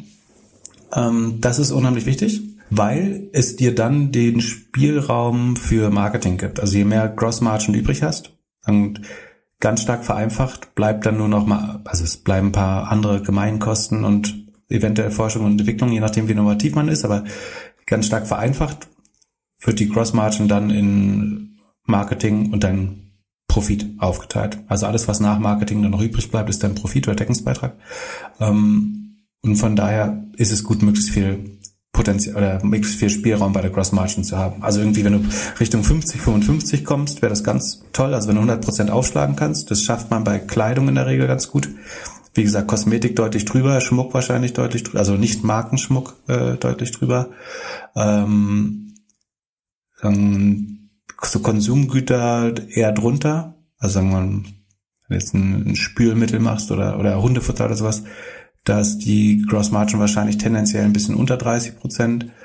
Ähm, genau. Und wie gesagt, die, wenig Gross Margin kann funktionieren, wenn du eine Subscription-Logik bekommst. Also sagen wir, du hast sowas wie Everdrop. Ähm, ich kenne die Gross Margin. Ich kann sein, dass die deutlich gesünder aussieht. Aber sagen wir, du hast eine, was war deine Idee damals mit den Spültabs im Briefumschlag oder so? War das Spültabs? Genau. Ja, so, Spül- und Waschmaschinenmittel. Genau. Und sagen wir, da hast du nur 25% Gross Margin. Wenn aber jemand sagt, der nimmt das relativ automatisch äh, einmal im Monat im Briefkasten ähm, als Subscription, dann reichen vielleicht 25 Prozent. Schöner wäre es trotzdem, wenn es deutlich über 30 wäre, aber es gibt ein paar Modelle, wo man das mitigieren kann durch die Frequenz oder die Retention. Genau, also CAC zu LTV, zu Lifetime Value, wichtig. Customer Acquisition Cost zu Lifetime Value. Ähm, dann Gross Margin, unheimlich wichtig, gerade bei Direct äh, to Consumer. Aber wir äh, erwähnen es ja auch mal bei Software und so, das ist auch wichtig. Und danach kommen dann die eher operativen KPIs. Da ist Conversion sicherlich eine der wichtigsten, die Conversion Rate. Ähm, die muss man natürlich irgendwie im Industry Benchmark sehen, also mit ähnlichen Modellen vergleichen. Du kannst jetzt nicht die Conversion Rate von einem, äh, weiß nicht, Wohnmobil mit dem von einem Lippenstift vergleichen. Ähm, und dann unheimlich wichtig Retention und Churn. Ähm, also, oder vielleicht auch die Wiederkaufsrate, wobei sich das ja im Customer Lifetime Value schon ausdrückt. Also wenn Customer Lifetime Value hat, dann hat die Retention oder Repurchase Rate bestenfalls noch Erklärungscharakter, weil am Ende führt es ja dann doch wieder zum Customer Lifetime Value.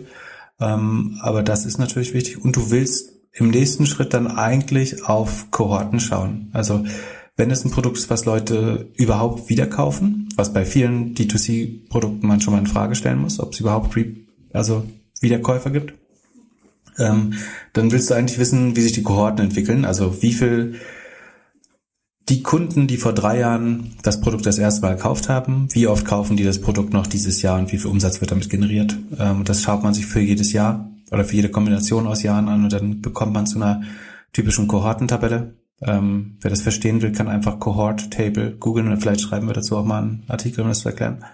Ähm, genau. Dann, wenn du noch operativer gehst, könntest du sagen, du willst so ein bisschen ähm, den Entwicklungslifecycle verstehen. Also wie lange dauert es, ein neues Produkt zu entwickeln? Also ist es ein Mono-Brand, Mono-Produkt? Startup gibt's ja auch. Deswegen, du hast nur ein Produkt und das ist einfach so gut und ähm, singulär, dass, dass ähm, du keine weiteren machst. Wenn du weitere machst, also sagen wir, du bist ein Amazon-Händler, dann kommt es schon darauf an, wie schnell kannst du neue Produkte sourcen, wie schnell kriegst du die zum Markt äh, von irgendwie von Innovationen, Reiterierung bei der Innovation, da musst du ja ein bisschen Qualitätskontrolle machen, vielleicht nochmal was ändern. Ähm, wie schnell hast du es dann in Rotterdam oder Duisburg am Hafen? Ähm, und wenn das dann kein Verkaufsschlager wird, wie schnell kannst du es auch adjustieren und vom, vom Shelfhugger, der sich nicht verkauft, zum Topseller vielleicht durch weitere Produktentwicklung machen?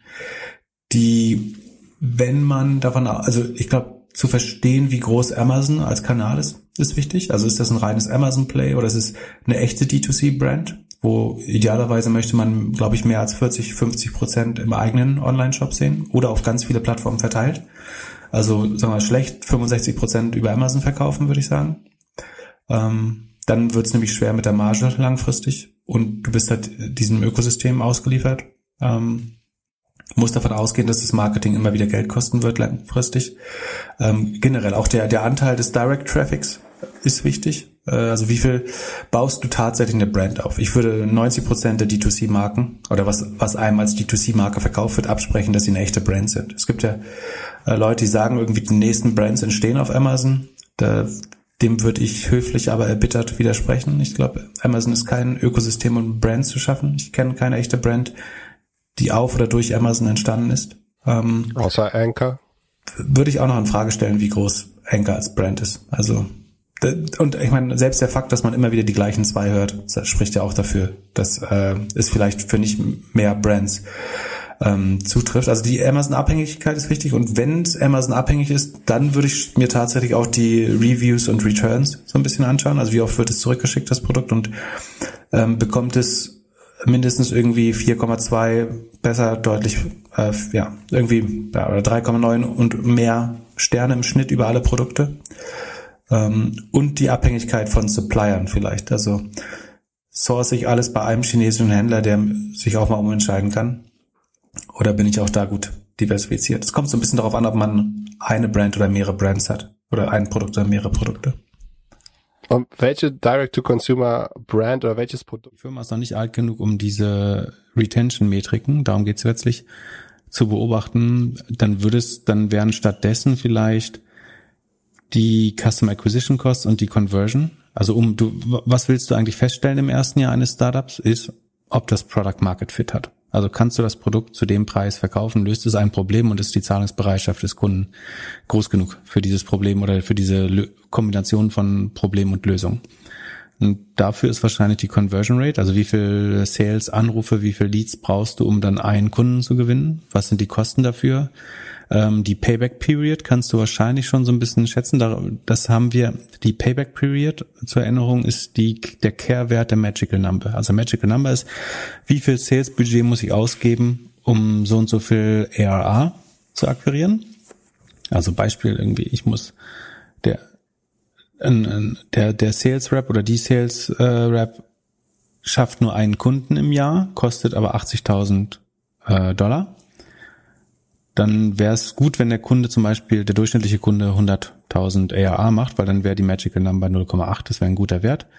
Ähm, und darauf kann man, glaube ich, sehr früh schon schauen. Also ob man pro Kopf oder pro eingesetzten Marketing, Sales Dollar ähm, ausreichend Revenue generiert über die Zeit oder Annual Recurring Revenue generiert.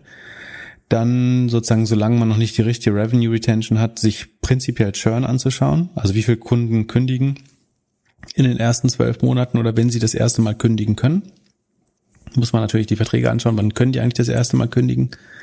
Und dann möchte man eigentlich wissen, wie viel kündigen und der Rest von denen, die bleiben, wie viel geben die mehr aus. Das sind letztlich die gleichen Metriken, Metriken nur ein bisschen vereinfacht. Also ich glaube, du schaust schon auf, auf ähnliche Sachen auch bei einem Startup. Ich glaube, die Rule of 40, die macht ganz früh noch nicht so viel Sinn, weil du da der Kostenblock immer so hoch ist, dass du da irgendwie zwei, 300, 400 Prozent theoretisch im Minus sein kannst bei, bei der, ähm, bei der Free Cashflow äh, Marge oder Operating Margin.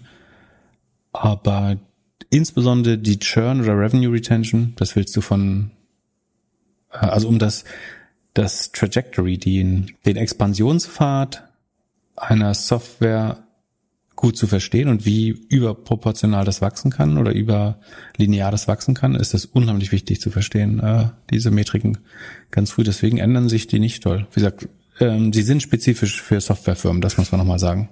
Ähm, ansonsten weiß nicht, ob du noch Hinweise hast, worauf du schauen würdest. Also ich möchte gern wissen, sozusagen, wie gut nimmt der Markt das auf? Also das so ein bisschen, wie viel Sales-Aufwand brauche ich, um den Markt zu durchdringen? Und sagen, wenn, wenn ich 400 Calls brauche, um äh, mit zehn Kunden zu sprechen und dann einen zu äh, closen, dann ist das vielleicht schlecht. Also ein bisschen den Sales Funnel würde ich vielleicht versuchen zu verstehen. Wenn ich, wenn es so früh ist, dass ich alle diese Metrik nicht habe, dann würde ich stattdessen ein bisschen versuchen, den Sales Funnel zu verstehen. Da muss man eben meistens auch die ersten zehn Kunden ausnehmen, weil das ist dann immer irgendwie der Patenonkel des Gründers und so, der den er kennt, oder ein Kumpel von der WAU. Aber sobald so ein bisschen ähm, belastbare Zahlen zusammenkommen, also dass du die ersten 30, 40 Accounts hast. Ähm, das wird deutlich schwerer, nur aus dem Netzwerk zu feuern. Dann würde man sich äh, das noch ein bisschen anschauen. Ein VC, also der jetzt nicht nur sein eigenes Geld investiert, sondern so ein äh, ja, Fiduciary Obligation hat, also sagen das Geld anderer Leute vernünftig verwalten muss, der würde vielleicht ein paar Kundeninterviews führen. Also der würde Kunden anrufen und sagen, ist das eine Lösung, die sie nächstes Jahr auch noch kaufen werden oder werden sie da mehr um, ausgeben? Äh, ich weiß nicht, ob man das in der Seed oder das, äh, Series A schon macht, aber später würde man, also die, die Growth-Investoren, mit denen ich arbeite, die ich kenne, die würden wahrscheinlich Kundeninterviews führen. Aber da, zu dem Zeitpunkt sind eigentlich die Zahlen auch schon da, die das sagen. Und sag mal, hast du so ein, eine K.O.-Frage oder K.O.-Fragen, die du Gründerinnen stellst, bei denen du die Zahlen gesehen hast und erst positiv eingestellt bist und dann am überlegen bist, so? Also musst ja für dich selbst auch vereinbaren, ob du diese Wette jetzt eingehen möchtest oder nicht. Es gibt eine gute Frage, die heißt sozusagen, wenn du das nicht machen würdest, was würdest du dann gründen? Ähm, und äh, die Leute, die 100% committed sind, können sich eigentlich in der Regel nichts anderes vorstellen. Äh, ich weiß nicht, ich glaube, ich habe das irgendwo anders gehört, aber ähm, ich habe das früher auch schon ähm, einmal gefragt. Also du willst immer testen, wie weit sind. Ich habe früher immer gefragt, sozusagen, an, an wen würdest du das äh, in den nächsten zwei Jahren verkaufen? Und wenn er über Verkauf in den nächsten zwei oder er oder sie in den, ähm, über Verkauf in den nächsten zwei Jahren nachdenkt, dann ist zum Beispiel was, wo ich eigentlich nicht interessiert bin. Ähm, sagen dieses Commitment und die Long-Term Vision zu vertesten. Ich glaube, dass wenn ich nur eine Frage hätte, würde ich am ehesten darauf abzielen, glaube ich, oder? Was die Vision ist. Nee, äh, ob ich will halt eigentlich hören, dass sie glauben, dass das entweder die Nummer eins Company in dem Markt wird oder dass der, der IPO der erst einzige Weg ist ähm, und nicht wer, also die, die glauben ja, sie müssen dir gute Kaufkandidaten. Also du fragst ihn, an, an wen kann ich das verkaufen in zwei Jahren? Und dann, äh, ich würde sagen, ein schlechter oder unaufmerksamer Founder oder Founderin würde dann überlegen, was ist der typische Exit-Markt? Äh, eigentlich hören will ich aber, dass sie nicht vorhaben zu exiten. Äh, an, an irgendwelche strategischen Investoren oder so, sondern dass, dass sie glauben, sie so. können, können diesen Markt gewinnen einfach. IPO. Ja. Oder? Ja, Go big or uh, go bust. Also das ist auf jeden Fall, wo die also die asymmetrischen Renditen sind so. Wenn du irgendwie nach nach zwei Jahren Trade Sale für 50 Millionen machen, das dann hast du dein Geld auch wieder und bist und gute Rendite gemacht, aber die die sogenannten Fund Return oder wo die asymmetrischen Renditen sind, das ist eben, wenn du äh, das irgendwie in, in, in Jahr vier bis sieben nochmal einen Hockeystick hast bei einem Venture, wo es dann wirklich irgendwie sich die Milliardenbewertung nochmal verdoppelt jedes Jahr oder so. Das ist der spannendere Part. Und wenn jemand den gar nicht erleben will, dann ist das für mich ein äh, Downturner irgendwie. Dass du mich die nächsten, nächsten 90 Minuten fertig machst. Von daher ist es, in, ist es vollkommen Nein. in Ordnung. Dieses Jahr wird ganz anders, versprochen. Ja, habe ich schon gemerkt. Du hast dir direkt am ersten oder zweiten Tag im Jahr überlegt, dass du dich mit irgendwelchen Fernsehpersönlichkeiten anlegen möchtest. Ja, das ist ein bisschen unfair. Das äh, Undank ist der Welten, wo, während du auf Twitter mit Tobi Lüttke flirtest, werd ich äh, vom impertinenten Frank Thelen beschimpft auf, auf LinkedIn. Ja, so, die ganzen Name-Droppings haben wir jetzt auch schon durch. Jetzt können wir uns ja um ein paar schöne Themen kümmern. Aber das wäre ja öffentlich nicht so schlau. Hm. Äh, warte, äh, apropos nicht so schlau. Äh, Shemath will irgendwas machen der, der Hier ist euer gesinnungsjournalistisch geprüftes Audioangebot der deutschen Startup-Szene. Ähm, ich habe mir gerade die Themenauswahl vom Bundeswirtschaftsministerium aus der Invalidenstraße abgeholt. Ähm, leider gibt es gerade kein IPO in Deutschland, welches wir wohlwollend bejubeln könnten. Auch nichts Kleines? Das, Können wir vielleicht über einen kleinen nee, IPO sprechen? Auch, auch, kein kleines, was wir Pflicht covern müssen. Ähm, da, deswegen wurde uns vom Chefzensor nahegelegt, dass am nächsten drankommt, ist der 9 Milliarden Spec äh, von Bullish.com. Äh, den können wir oberflächlich verhandeln. Äh, das würde Peter Altmaier gefallen.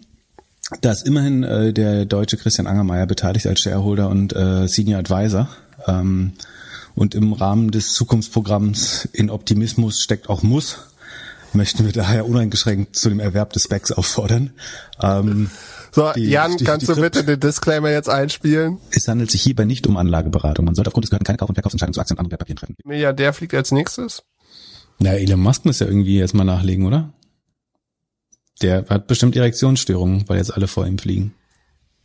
Ja, der Arme. Tut mir leid. Darf man sich jetzt auch nicht darüber lustig, äh, ich glaube, das ist inkorrekt, sich darüber lustig zu machen. Aber weil das so ein bisschen Testosteron getrieben, also, also nee, doch, darf man. So wie der sich auf Twitter äußert, darf man das. Doch, doch, doch, doch, darf man. In dem, in dem Fall darf man es. Also sagen, ich entschuldige mich gern bei allen Leuten, die ernsthafte Erektionsstörungen haben, ähm, aber bei Elon Musk nicht. Und sag mal, wie sah die Rakete nochmal aus von Jeff? Ja, die sah aus wie ein Riesenfallus, fand ich. Also. So, wie, wie happy bist du mit Jack als Twitter-Shareholder? Ich bin äh, größter Fan von äh, Jack Dorsey. Äh, ich habe mich, mich niemals negativ über den geäußert, möchte ich nochmal feststellen. Nee, äh, aber Seitdem Scott Galloway seine Twitter-Aktien verkauft hat, geht die Aktie nach oben. Ja, das ist das Lustige. Ist. Der gilt ja äh, auf Twitter lustigerweise ein bisschen, äh, oder auf Finanztwitter gilt Scott Galloway so ein bisschen als äh, Kontraindikator. Äh, obwohl er jetzt ja ohne Frage sehr schlau ist auch. Ähm, aber genau, der ist ausgestiegen, seitdem läuft's da. Ähm, aber, aber warum glaub, was, denn? Ich glaube, was ganz klar ist aber, ist, dass an dem, an dem Sitz von Jack äh, Dorsey, dem Gründer, kannst du jetzt nicht mehr siegen. Also sie, wer äh, plus 75 oder 74 Prozent Revenue abliefert, da wird es deutlich schwerer, jetzt den äh, da rauszubekommen. Äh, aus der Unternehmensleitung, auch, auch wenn er nebenbei noch Square macht oder andersrum oder während äh, eigentlich hauptberuflich bei Squares und Twitter nur sein Hobby ist, aber ähm, und der, der sollte jetzt fest am Sattel sitzen. Das Umsatzwachstum kommt durch Werbung. Genau, das Ad-Revenue ist sogar um 87 Prozent gestiegen. Also der Link, äh, der Christoph Gerber, der Lieferando-Gründer, hat einen Wettangebot an Frank Thelen gemacht, der ja ein Lilium Becker oder Investor ist, äh, mit Bezug auf das Deck. Das Deck kann man grob so zusammenfassen, das sind 50 Seiten bunte Bilder und am Ende drei Seiten illusionäre äh, Zahlen. Wenn ich, wenn ich heute nochmal anfangen könnte, einen, einen Job zu machen, würde ich CGI-Expert für eine Investmentbank wäre, also Computer Generated Images oder Imagery. Ähm, ich glaube, die Leute, die alle diese Vision da ver verbauen müssen in, in Bilder, verdienen bestimmt eine Viertelmillion im Jahr gerade, um da irgendwelche Pseudopassagiere in ein Pseudoflugzeug über einer Pseudostadt äh, zu, zu, zu basteln. Aufgrund dieses Decks hat äh, Christoph Gerber dann Frank Thiel eine Wert angeboten. Wir, wir sollten das unbedingt kommentieren. Wurde uns von vielen Seiten gesagt, ich möchte es gerne nicht machen, weil wir äh, uns ja ganz früh geeinigt haben, hier nicht so boulevardesk zu sein und nicht über mehr, die, wer hat das gesagt? Ähm, Eleanor Roosevelt, glaube ich? Äh, weiß ich gar nicht. Die einfachsten Menschen sprechen über andere Menschen, äh, die, die Schlaueren über Ideen und Konzepte und so weiter. Wir wollen über Ideen und Firmen sprechen, über Technologie. Deswegen, wer, wer Lust drauf hat, wir packen Links in den Show Notes, der kann sich das nachlesen. Ich würde mich trotzdem nochmal, also wir haben in der Vergangenheit schon viel über die geredet. Ich, ich glaube, für mich ist seit dem Deck nochmal klarer, dass ich glaube, bis 2025 wird es kein bemannt, also mit keinem voll besetzten Flug eines Delium Jets über mehr als fünf Minuten geben und damit nicht, nicht mal ein Zehntel der Reichweite, die veranschlagt wurde. Da bin ich mir relativ sicher von, Gewinne muss das eh nicht machen, das wäre total okay. Aber, und ich glaube auch, dass kein relevanter Umsatz gemacht werden kann in den nächsten fünf Jahren. Das Problem ist, das haben auch viele Leute gefragt, ob man das nicht shorten sollte, wenn das äh, doch so offensichtlich wäre. Ich kann mir schon vorstellen, dass Lilium nochmal dreimal so viel wert ist, wird, bevor es nichts mehr wert ist. Von daher gefährlich. Aber wie gesagt, wir packen einen Link in die Shownotes, ansonsten wollen wir da irgendwie nicht weiter. Das, man hört, kann das bestimmt in vielen anderen Podcasts äh, noch hören, wie Leute sich darüber aus, auslassen. Ja, sehr gut. Äh, hallo Pip, ich freue mich, dass ich jetzt auch was sagen darf. ähm, ich finde, ja, wir sollten darüber nicht so viel sprechen. Ich hätte eine andere Frage an dich, und zwar, du bist ja jetzt. Ja äh, klingt dann wir schon bei tu Tunnel Problem. sind. Ja. Hyperloop äh, hat, da ist jetzt irgendwas rausgekommen. Du hattest mir ein, ein Video geschickt. Bist du begeistert da, über diesen Tunnel in Las Vegas, den Elon Musk uns gebaut sagen, hat? Äh, Elbtunnel ist spannender. Ja, äh, äh, viele Sachen sind spannender. Kann, kannst du mir erklären, also Kylie Jenner, Jenner hat den ein, äh, eingeweiht in einem äh, Model Model 3 von von Tesla, ist da durchgefahren also versprochen. Vers ist irgendwie gefühlt mit 40 Stunden, 50 Stundenkilometer durch einen engen Tunnel gefahren. Ja, also versprochen wurden uns 250 kmh autonomes Transportieren durch einen Tunnel. Bekommen haben wir einen Fahrer, der mit 55 kmh äh, durch einen Tunnel fährt in Las Vegas, der irgendwie paar Kilometer äh, lang ist. Ich habe ein Quiz für dich. Die großen fünf. Welche Dinge sind schneller als der Tesla im, im also eine der Sachen ist nicht schneller als der Tesla im Tunnel. Äh, das Ford Model T, das habe ich von Welt.de geklaut, muss ich dazu sagen. Also das, das erste Fließband produzierte Auto, Ford Model T.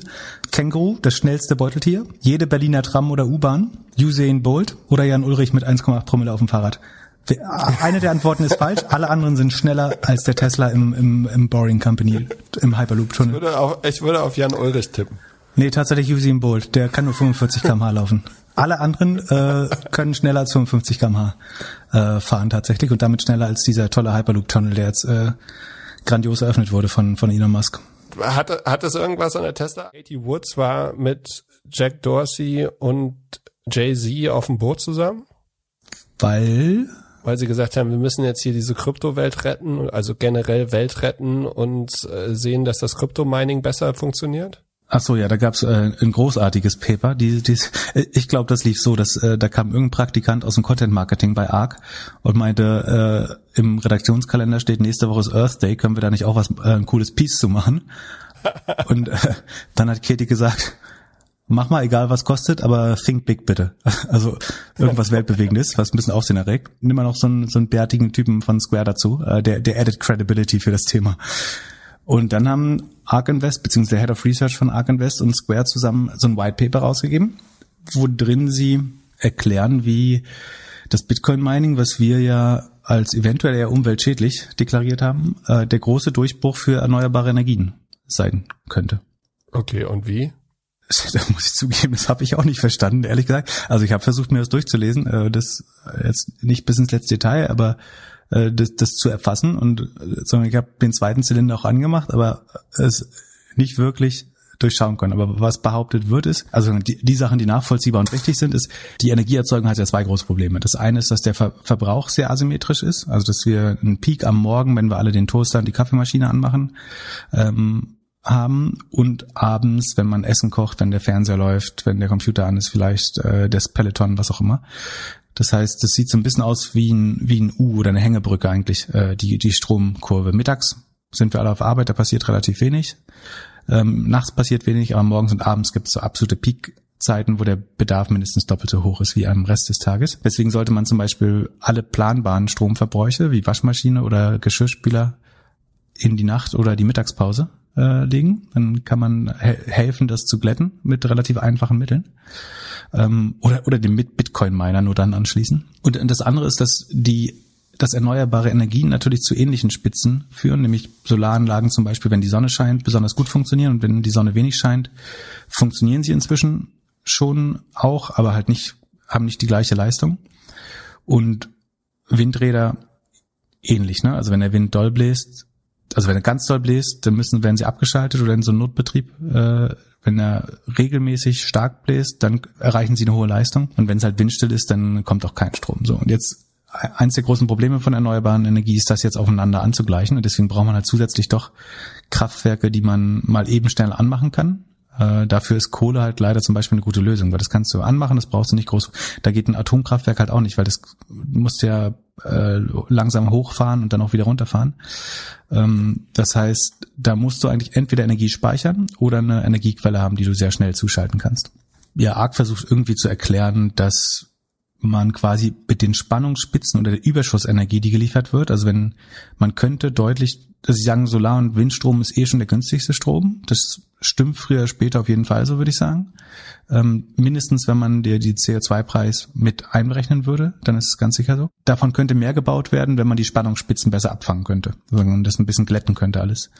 Und dann schlagen sie vor, dass Bitcoin-Mining sozusagen die Lösung wäre, dass man immer die Spannungsspitzen dann sofort in die Bitcoin-Miner jagt und weil man dann ja sehr günstigen, überschüssigen Strom hat, wo man sogar noch einen Anreiz hat, also man muss den verbrauchen. Und das führt irgendwie zu einer Glättung. Nur der, das Problem ist ja, dass er nicht gespeichert wird, sondern der ist dann halt in, in Wärme in irgendwelchen Transistoren umgewandelt, in den GPUs, äh, also in den Chips. Und den kann man ja später nicht wieder abrufen. Von, von daher, das, das ist der Teil, den ich ehrlich gesagt nicht verstehe. Das schafft ein gewisses Incentive, mehr, mehr ähm, Windräder und Solaranlagen zu bauen. Aber wenn man die dann doch nur baut, um irgendwelche Bitcoin-Miner damit zu betreiben, ist das ja nicht die Lösung des Problems. Also dann kann man eher überlegen, ob man eben ähm, über Elektrolyse Wasser in Wasserstoff und Sauerstoff trennt ähm, und damit zum Beispiel Energie, mit dem man später ähm, Fuel Cells also Wasser, wie heißt Brennstoffzellen antreibt. Das ist zwar sehr ineffizient, das zu machen, aber es ist immer noch eine zehnmal bessere Lösung, als irgendwie Bitcoins zu meinen mit dem überschüssigen Strom. Und die Energie kann man dann später auch wieder, wie gesagt, das ist noch, der Wirkungsgrad ist relativ niedrig dabei oder ist noch relativ ineffizient, aber da kann man immerhin einen Teil der produzierten Energie, also da baut man ja quasi chemische Energie auf, oder wandelt Elektroenergie in chemische Energie um und die kann man über eine Brennstoffzelle dann später wieder abrufen das wäre dann im Zweifel noch schlauer, als äh, das zu Mining zu hören. Fand ich ein bisschen äh, ein Farfetch oder wie sagt man, weit hergeholt. Ähm, aber es ist, glaube ich, einfach nur gutes Content, oder vielleicht nicht gutes, aber es ist, glaube ich, Content Marketing zum Earth Day von, von Arc. Also für mich wäre es jetzt irgendwie nicht die, die Aufforderung, da einzusteigen, wenn nachdem wie er sich zu Wirecard eingelassen hat. Ich, ich lasse Uli Hoeneß ja auch nicht meine Steuerberatung machen. Äh, also ähm, achso, wie, äh, wie ich drauf komme. Ähm, wollen wir mal die, die fünf großen Leute, die machen jetzt, wo wir Late Stage äh, Stock Bubble sind, äh, die fünf großen Leute, die auch noch einen Fonds brauchen, bevor äh, die, die Börse platzt? Ich habe mir gedacht, Günther Jauch. Oh, dem? Der, der wäre ein bisschen zu konservativ, glaube Ja, ich. aber dem würde man das zutrauen. Ja, der, Und der, der- würde, also- oh, der würde. Weißt du, was der die Aktienquote bei bei äh, wie sagt man das höflich? Du weißt was ich meine. Also bei Leuten in deinem in unserer Alter. Elterngeneration, in unserer Elterngeneration und auch leicht mit weiblicher Tendenz. Das wäre der beste Fondsmanager der Welt, also Genau. die beste Galionsfigur. So äh, mit dem CEO, der dann auch handeln kann dahinter. Genau, aber es aber wär- oben drüber, so, so wie auf der Ten, Tenix DNA Seite, um, die haben auch das gleiche Brillenmodell, oder? Nee, sehr ähnlich, aber ähm, oder ist das das? Moment, ich muss mal ein Bild von Jauch aufmachen. Vielleicht ist das der neue schwarze Rolli. Äh, Frank Thelen trägt eine Günther. Nee, ist eine andere. Ah doch, aber früher hatte der so eine. Habe ich mir nicht gehört. Die hatten früher mal. Oh, die hatten früher mal eine Das sehr ähnliche Das Brille. ist vielleicht die PR gleiche PR-Beratung, die sagt hier seriöser Auftritt. Nee, das glaube ich nicht. Äh, Ja, naja, auf jeden äh, Fall. waren glaub, da, das wäre Günther Jauch finde ich super. Ist das deine, das deine, du musst bei fünf anfangen, Nee, nee, nicht beim ich, ich mach nur, ich mach nur den besten und den schlechtesten. Also Günther Jauch würde jede Oma sagen, ihr, ihr Taschengeld hingeben. Das wäre die Telekom-Aktie. Er würde es vielleicht auch so ein bisschen machen wie mit seinem Wein. Also es gibt so ein Premium-Modell für die Kenner und dann nochmal so, ein, so, ein, so, ein, so eine Aldi-Variante, wo sein Name draufsteht. Richtig gut, finde ich stark. Und, und dann halt Nummer zwei wäre halt nochmal so, äh, so Boris Becker versucht irgendwie nochmal ähm, mit NFTs auf seine alten Championships irgendwie das zu machen. Das wäre so ein bisschen eher Also der, der Phone darf auch Optionen äh, und Futures handeln übrigens. Also äh, um den Markt out zu performen oder sich zu hedgen. Ja, und, und dann, wie wir, wie wir in, in Boris Becker übrigens hat in meiner Heimat ein Auto, weißt du? Der hat, äh, ist, ich glaube, Pleitier mit, also, also er war Unternehmer, sonst hat nicht geklappt, was äh, ist okay. Ähm, und also auch ich hoffe, dass dieser Fonds gut funktioniert für die Anleger. Äh, ich hoffe, dass wir da nicht mit Heme, also ich werde nicht mit Heme darauf schauen. Ähm, aber Boris Becker hatte drei Autohäuser in Mecklenburg-Vorpommern, äh, die, glaube ich, nicht so gut äh, funktionierend äh, haben, Ja. letztlich. ich, Aber das ist das Risiko. Wenn man Unternehmer ist, dann kann es auch schiefgehen. Da- das, das, ja, und Aber zu meinem Aktienfondsmanager würde ich den jetzt nicht machen. Aber auch sehr guter Vorschlag. so, Hast du mehr? wenn, nee, wa- was dein, was dein die Nummer besten eins? fünf, die großen fünf heißt es. Ich habe mit der, ich habe mit der Nummer eins alles geschlagen. Focus. Stimmt. äh, Günther Jauch ist, ist gut genug für vier. Äh, me- meine Nummer fünf ist Pietro Lombardi. Der hat auch eine Casting, äh, Casting Ja, Show im TV jungen- gewonnen. die jungen Leute und, und sind kann nicht mit Geld umgehen, war schon pleite. Oder, oder der Wendler. der Wendler wäre auch super. Der Wendler? Wendler-Fonds? So ein bisschen defensiv. Äh, für, die- für, Wir rutschen ähm, gerade keine ab von Ghana in, in Touch. genau. Äh, ansonsten äh, Carsten Maschmeyer fände ich gut. Ist auch TV-Löwe und könnte mal Cum-Ex für alle demokratisieren. Also Mut, Mut, äh, Moment, vorsichtig. Mut, mutmaßlich sagen, scheint er ja auf sein, also äh, nach eigenen Angaben äh, auf seine Banker reingefallen zu sein, die ihm irgendwie Cum-Ex-Fonds untergemischt haben oder so. Ähm, das ist, was ich nachlesen konnte im Internet. Ähm, aber sagen, also er hat das vergessen oder war dessen, war sich dessen nie bewusst, aber vielleicht könnte der zusammen mit einem Team von Bankern äh, das System Cum-Ex ja mal demokratisieren, damit wir alle den äh, so ein bisschen den Staat ausrauben können. Das fände ich, falls das so war. Ähm, das muss ja noch geklärt werden. Aber Quatsch, das war nicht. ähm, mutmaßlich äh, ähm, scheint so. Und äh, dann könnte Olaf Scholz auch in seinen äh, Advisory Council, äh, da, damit er gleichzeitig wieder die Augen zudrücken kann. Äh, und, äh, oder so. Und die äh, depotführende Bank ist MM Warburg natürlich. ähm, Genau. Ansonsten, äh, meine, das war die Nummer vier. Nummer drei wäre äh, Olli Samba, braucht auf jeden Fall noch einen Publikumsfonds. Äh, den äh, Jumia Rettungsfonds kann äh, irgendwie 100% in, in Jumia knallen. Äh, und äh, dann äh, vielleicht schafft er es noch Jumia äh, zu retten. Jumia sieht echt, ich glaube, die machen so viel, so viel Verlust wie, um, so wie, wie viel Umsatz. Und das Traurige bei Jumia, also das ist dieses angebliche Amazon von äh, Afrika, ne? Ähm, also die machen echt einen Großteil des Umsatzes noch als Verlust. Das Problem ist, die bauen ja trotzdem wahrscheinlich was Werthaltiges auf. Ne? Also die bauen die Logistik, die Infrastruktur auf. Ich befürchte nur ein bisschen, dass die nie davon profitieren werden können, äh, sondern dass jemand anders dann irgendwann, wenn es mal so weit kommt, günstig einsammelt. Vielleicht hat Thelen da ja eine dann- Idee für. Ist ja sein Land. Vielleicht nimmt er das Private. Jumia, ah, Jumia, nee, dafür ist noch zu teuer. Ähm, aber das wäre spannend. Irgendwann die, die Assets von Jumia, äh, wenn der Kurs weiter sinkt, sich die Assets kaufen und dann äh, in ein paar Jahren, wenn wenn Afrika äh, gesund sterilisiert ist, äh, dann äh, kann man äh, da ja was drauf aufbauen. So, wer ist das deine Nummer eins? Um, um das mal ganz kurz zu sagen, ne? also der Weg, wie man den, das Bevölkerungswachstum in Afrika in den Griff bekommt, äh, ist Bildung und Wohlstand dahin zu bringen. Das ist, was bisher in jeder äh, Volkswirtschaft der Welt gut funktioniert hat, dass mit steigendem, mit steigender Wohlfahrt und steigender äh, Bildung die Geburtenquote von ganz alleine runtergeht. Sieht man äh, in Japan, in Westeuropa, ähm, in USA, in China, überall. So.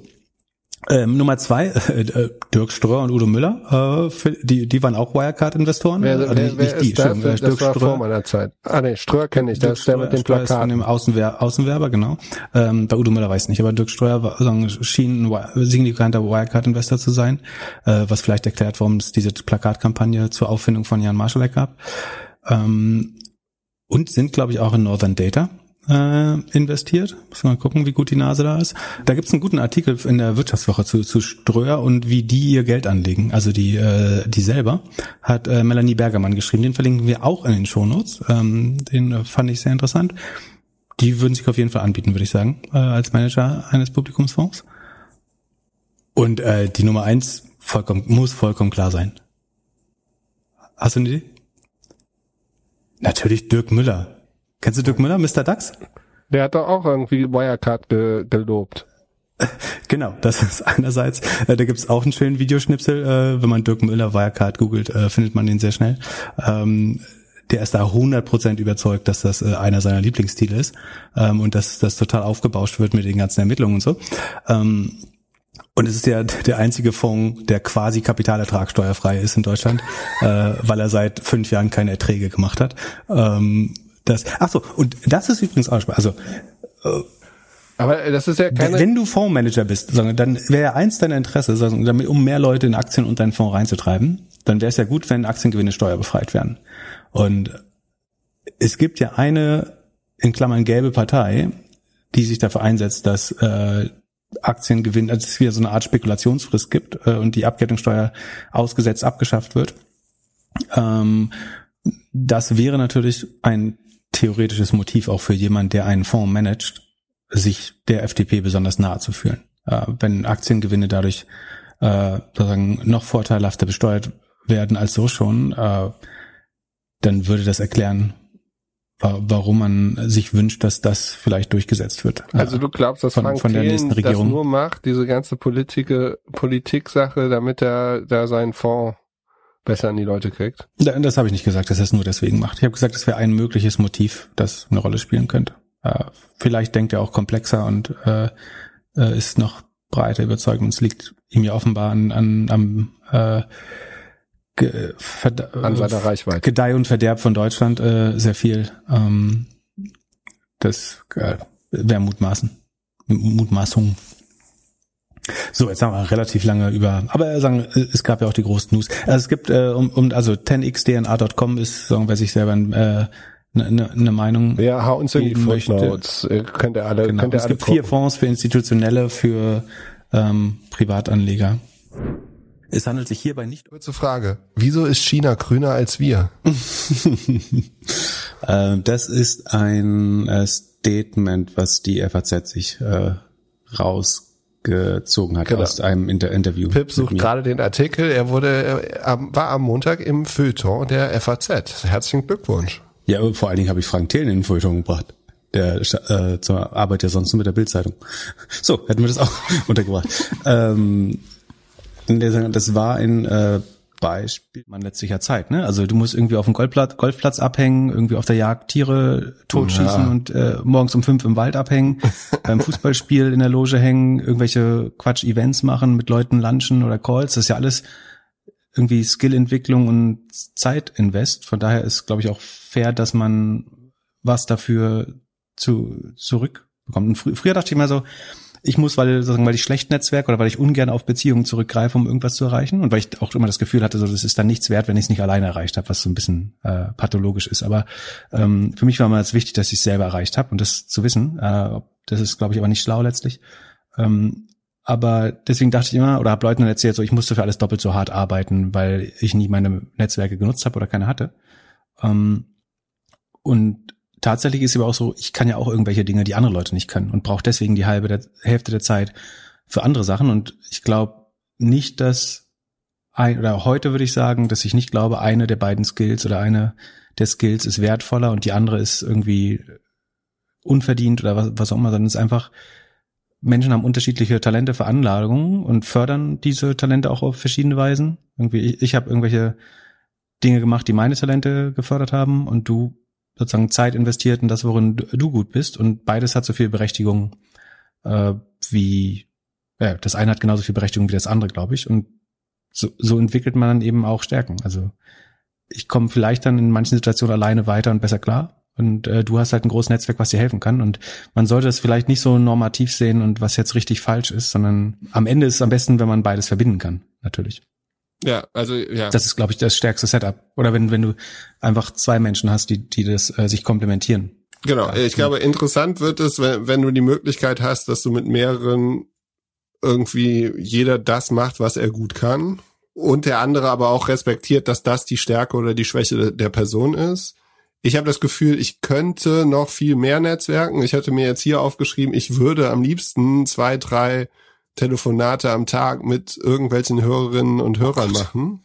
Das wäre für dich der Horror, aber daraus entstehen dann auch wieder Sachen. Also beispielsweise haben wir am Mittwoch über Merch gesprochen und daraufhin habe ich dann mit jemandem gesprochen, mit dem ich schon mal vorher telefoniert habe und werde mit dem jetzt nochmal telefonieren. Und vielleicht ist das dann eine Sache, die sich entwickelt. Auch Jan beispielsweise, hier unser super Postproduzent, hat sich gemeldet und hat uns eine E-Mail geschrieben und daraus ist das entstanden. Und du, du kannst auch, auch du, Pip, du hast mir Chin empfohlen und äh, mit dem habe ich dann zusammengearbeitet vor zwei, drei Jahren. So, das äh, ist, sind halt alles Sachen, die, die dann irgendwelche Türen aufmachen. Und oh. ja, aber das ist, guck mal, das habe ich, das habe ich getan, weil ich glaube, es war für alle Parteien das Beste. Genau, aber das ist ja Netzwerken. Für, für, Mehr ist es ja nicht. Ja. Content und Brand ist, also Signaling für, für Arbeitgeber. Aber heute scheint das ja alles ein bisschen anders zu sein. Man kann über LinkedIn, Discord und so weiter netzwerken. Man kann eigentlich jeden Content kostenlos im Internet bekommen. Es gibt auch Online-Schulen.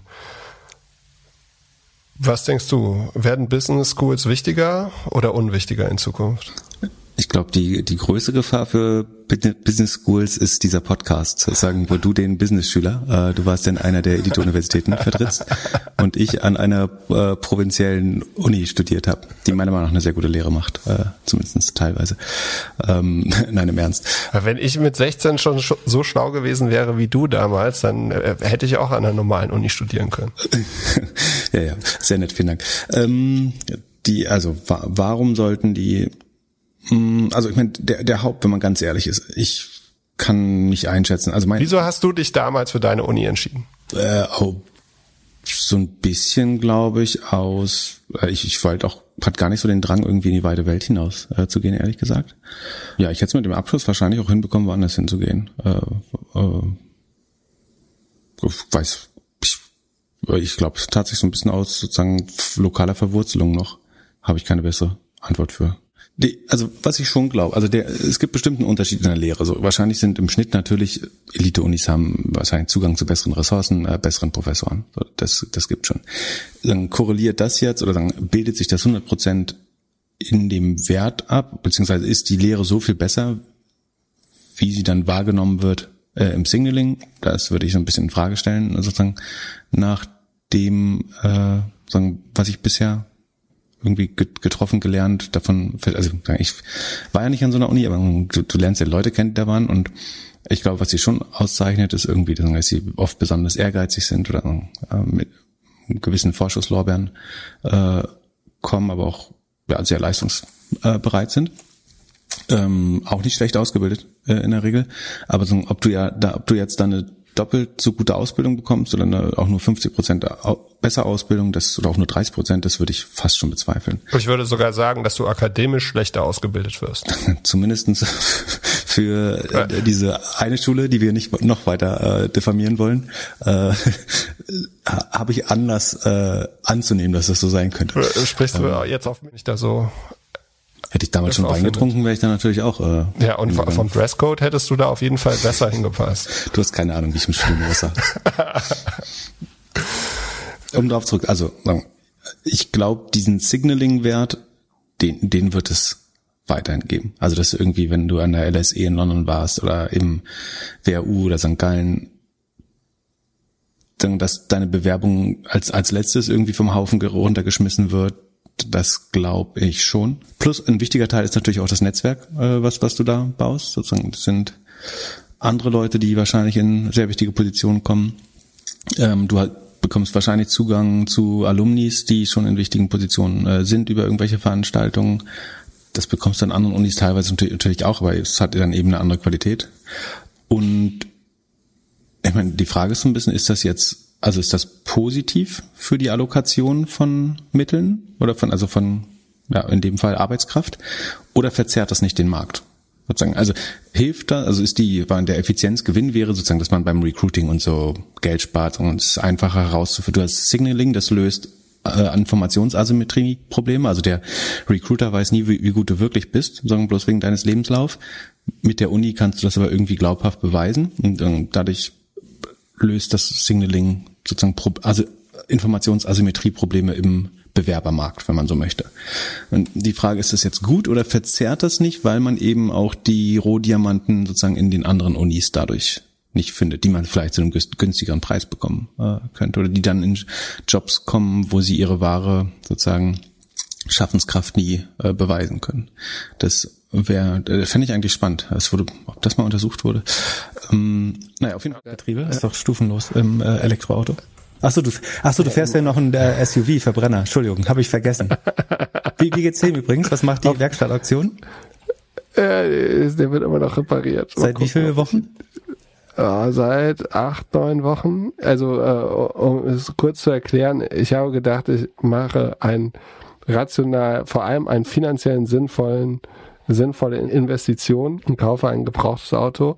Äh, ja, äh, dieses Auto äh, schluckt jetzt so viel Kosten in einem halben Jahr, dass es mir jetzt zweimal kaufen E-Autos sind übrigens auch wartungsärmer, habe ich mir sagen lassen. Ja, ich weiß, ist mir vollkommen Sinn. Ist, äh, ein E-Auto wäre super, wenn ich einen Platz hätte, wo ich es laden könnte und wenn ich damit 600 Kilometer in einem. Du kannst ja mal mit könnte. Frank Thielen reden, ob er dir äh, auch einen Tesla Sponsoring-Vertrag äh, verschaffen kann. Der scheint da Kontakte zu haben, dass man äh, so Ambassador wird.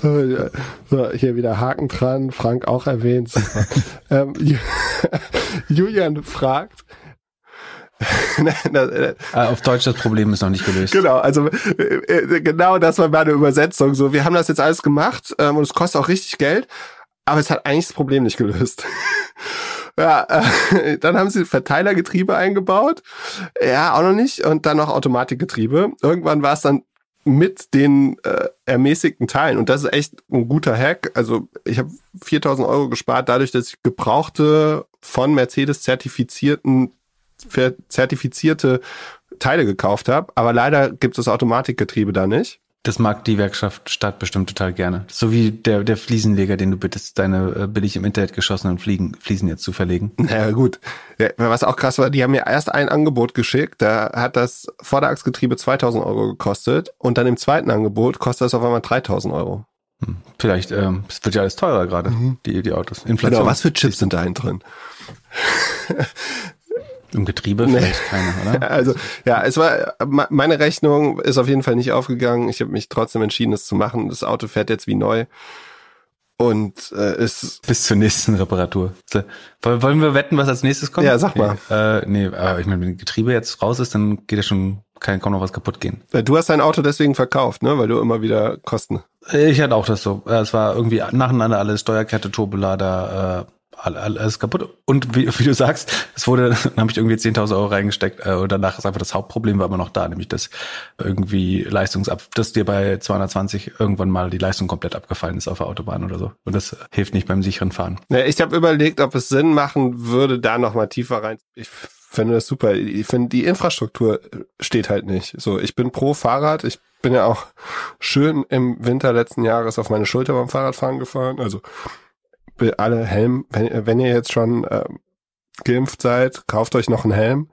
Und Für die Schulter. Wa, wa, was denkst du? So mit drei Helmen, so wie so, wie so ein Ninja-Turtle mit, mit Helm auf der Schulter noch zusätzlich. Oder ja. mit, so, mit so einem American Football oder Rugby Kluft Fahrer, damit dir nichts passiert. Lach du, Noah. Was denkst du? Meinst du, deinen äh, Scooter-Sturz haben wir noch in den ersten 100 Folgen oder ist das Post 100? Ich, ich habe richtig Meilen. Äh, laut laut äh, Lime App habe ich äh, 35.000 Meilen schon gefahren. Nicht schnell, gibt's äh, ich glaube, das ist eher ein IT-Problem bei denen. gibt's da Punkte für? Kannst du da mit? Ja, ich, ich krieg äh, Lime-Punkte. Ich, ich spare. Bin, Kommst bald äh, in die Lounge. genau, komm in die Lounge vom Späti. Was ist, was ist Lime Lounge? Oh, Fahrradunfall äh, Sache Nummer eins? Wie entstehen die meisten Fahrradunfälle? Ja, in Berlin Tramgleise natürlich, oder? Hm, ja, Berlin könnte noch anders sein, aber meistens falsche Fahrbahn. Also wenn du so denkst, du fährst jetzt hier auf, äh, mal, mal schnell auf der anderen Seite vom Fahrradweg, dann da kracht's am meisten. Ja, das da frage ich mich oft, ob man das darf und unter welchen Umständen. Aber darf man eigentlich gar nicht, ne? Sollte man sein lassen. Okay, also Lastenrad, ich stelle mir es vor, schwer vor, also wir haben ja gar keine Radwege für so viele Lastenräder. Also ich bin gar nicht zwei aneinander vorbei. Genau, also äh, du kannst äh, es ist leider auf Hamburgs Fahrradwegen ist schon fast zu wenig Platz für ein Fahrrad. Was das problematisch gemacht hat, sind, sind vielerlei Dinge. Ich, ich, ich würde den, sagen, die, Probleme mal gleichmäßig zu drei Teilen verteilen auf Tesla selbst, den Service, mit dem ich das gemietet habe, ähm, und die deutsche Infrastruktur. Sozusagen, das, da kann Tesla nichts für, oder beziehungsweise ist ein bisschen fraglich, warum man das nicht weiter vorantreibt. Soweit, so gut. Du konntest das irgendwie per App buchen oder per Webseite, wie du wolltest. Und das steht in der Tiefgarage im, in der Mall of Berlin. Gehst du hin, Auto auf, fährst, also Stecker raus, fährst los. So soll das funktionieren. Super, ja. Genau. Und sozusagen, was ein, Tesla hat nach meinem Verständnis ja keinen Schlüssel, oder zumindest war da keiner da, sondern du öffnest den mit der App, da du die Tesla-App ja nicht hast, weil du keinen Tesla besitzt, emuliert für dich die App dieses Vermieters den Schlüssel, wenn das funktioniert. So. Ähm, das hat einmal funktioniert beim Aktivieren. Mit, also es hat so, ich glaube, Viertelstunde gedauert, bis ich losfahren konnte. Äh, es war letzten Freitag vom Podcast, hat mich äh, bisschen Vorbereitungszeit gekostet. Aber das ging äh, erstmal. Dann, also ich habe den abgeholt ja, mit so einer fast vollen Ladung, 360 verspricht er. Ich hätte ungefähr 250, 260, glaube ich, gebraucht. Äh, und das hat dann, also ich muss dann zwischendurch laden einmal, was auch total okay ist. Sondern wenn die, dann die, die ersten zehn Minuten lädt er ja super schnell. Äh, also wenn du am Tesla Supercharger bist, Lade-Experience auch sehr gut, sehr easy. Das macht äh, diese Versicherung zum Beispiel, oder diese Vermietung sehr gut. Also du hast Laden an den allermeisten Stationen in Deutschland inklusive. Äh, inklusive der Tesla Supercharger. Das funktioniert auch. Du steckst rein, fertig, musst dir um nichts kümmern, nichts absegnen, keine Kreditkarte. Sehr gut. Achso, was ein bisschen komisch ist an den Ladestationen, das sind ja die Altäre oder Tempel dieser Tes Teslaianer. Das ist natürlich sehr unangenehm. Du musst so, sofort, also musst den Stecker reinstecken, sofort alle Türen zuschließen und so tun, als wenn du schläfst und dann telefonierst, damit du nicht aus Versehen in Gespr Gespräche verwickelt wirst über, ob das jetzt das neue Modell ist, du das letzte Software-Update schon drin hast oder so. Da muss man sich schnell verstecken vor diesen komischen Tesla-Leuten. Und aktuell kannst du ja nicht in die Gastro gehen oder so. Ja, genau. Kannst, ja, kannst du nicht genau, du, also du musst wirklich ins Auto und schlafen stellen. Sonst, äh, sonst greift die Sekte sofort auf dich zu. Naja, aber das funktioniert, also der, der lädt dann relativ schnell. So, dann äh, habe ich es damit äh, irgendwie nach oben ähm, geschafft. Und dann fing die Probleme an, dass ich so ein bisschen damit rumfahren äh, wollte. Ähm, also ich habe da Kernfamilie besucht, war, war getestet, äh, sozusagen alles im gesetzlichen und auch sinnvollen Rahmen. Und äh, dann ging, ging das Auto irgendwann nicht mehr an. Oder eigentlich sozusagen das zweite Mal ging es schon nicht mehr an. Das Gute war, die, die App hatte ein, äh, so ein Chatbot, also du konntest relativ schnell mit dem Support reden, da kam auch sofort ein Mensch und das ist wiederum das Gute an Tesla. Also doof ist, dass du keinen Notschlüssel hast. Ne? In, in jedem Sixt-Auto, was ich mir miete oder so, auch wenn es Six Share ist, liegt im ähm, Handschuhfach immer ein Notschlüssel, mit dem kann ich das Auto starten, abschließen. Wenn nichts mehr funktioniert, kann ich mir den normalen physischen Schlüssel nehmen. Das ging bei dem Tesla jetzt noch. Ich weiß nicht, ob es normalerweise einen Schlüssel beim Tesla gibt. In dem gab es auf jeden Fall keinen. So, das ist der große Nachteil, dass mir so eine Dinge passieren kann, wie ich kann das Auto nicht mehr starten. Äh, gut, wenn das auf dem Parkplatz passiert, dumm, wenn es an der Ampel passiert. Das Gute an. Mir ist es auf dem Parkplatz passiert. Mir ist zum Glück auf dem Parkplatz passiert. Handyempfang da war. Nee, oder? das warum äh, offenbart sich erst ganz am Ende der Geschichte. Also auf jeden Fall ging es nicht. Und ich bin jetzt nicht total blöd. Ne? Also ich habe viele Sachen probiert. Bluetooth an, Bluetooth aus, Handy an, Handy aus, App neu gestartet, Reload, 10.000 Mal an, aus, neu, neu Auto verschlossen, neue Auto aufgeschlossen, Starttaste, immer Gas, äh, Bremspedal gedrückt ich habe immer, bevor ich überhaupt Hilfe geholt habe, schon mal 15 Minuten rumprobiert, ohne Erfolg. So, Wie oft hast du Hilfe geholt an dem Wochenende? sechs oder sieben Mal. Also jedes Mal, wenn ich das Auto starten wollte. Und ich habe jedes Mal eine Viertelstunde vorher versucht, es selber zu machen, weil du ja immer davon ausgehst, dass du der Idiot bist. Also ich zumindestens.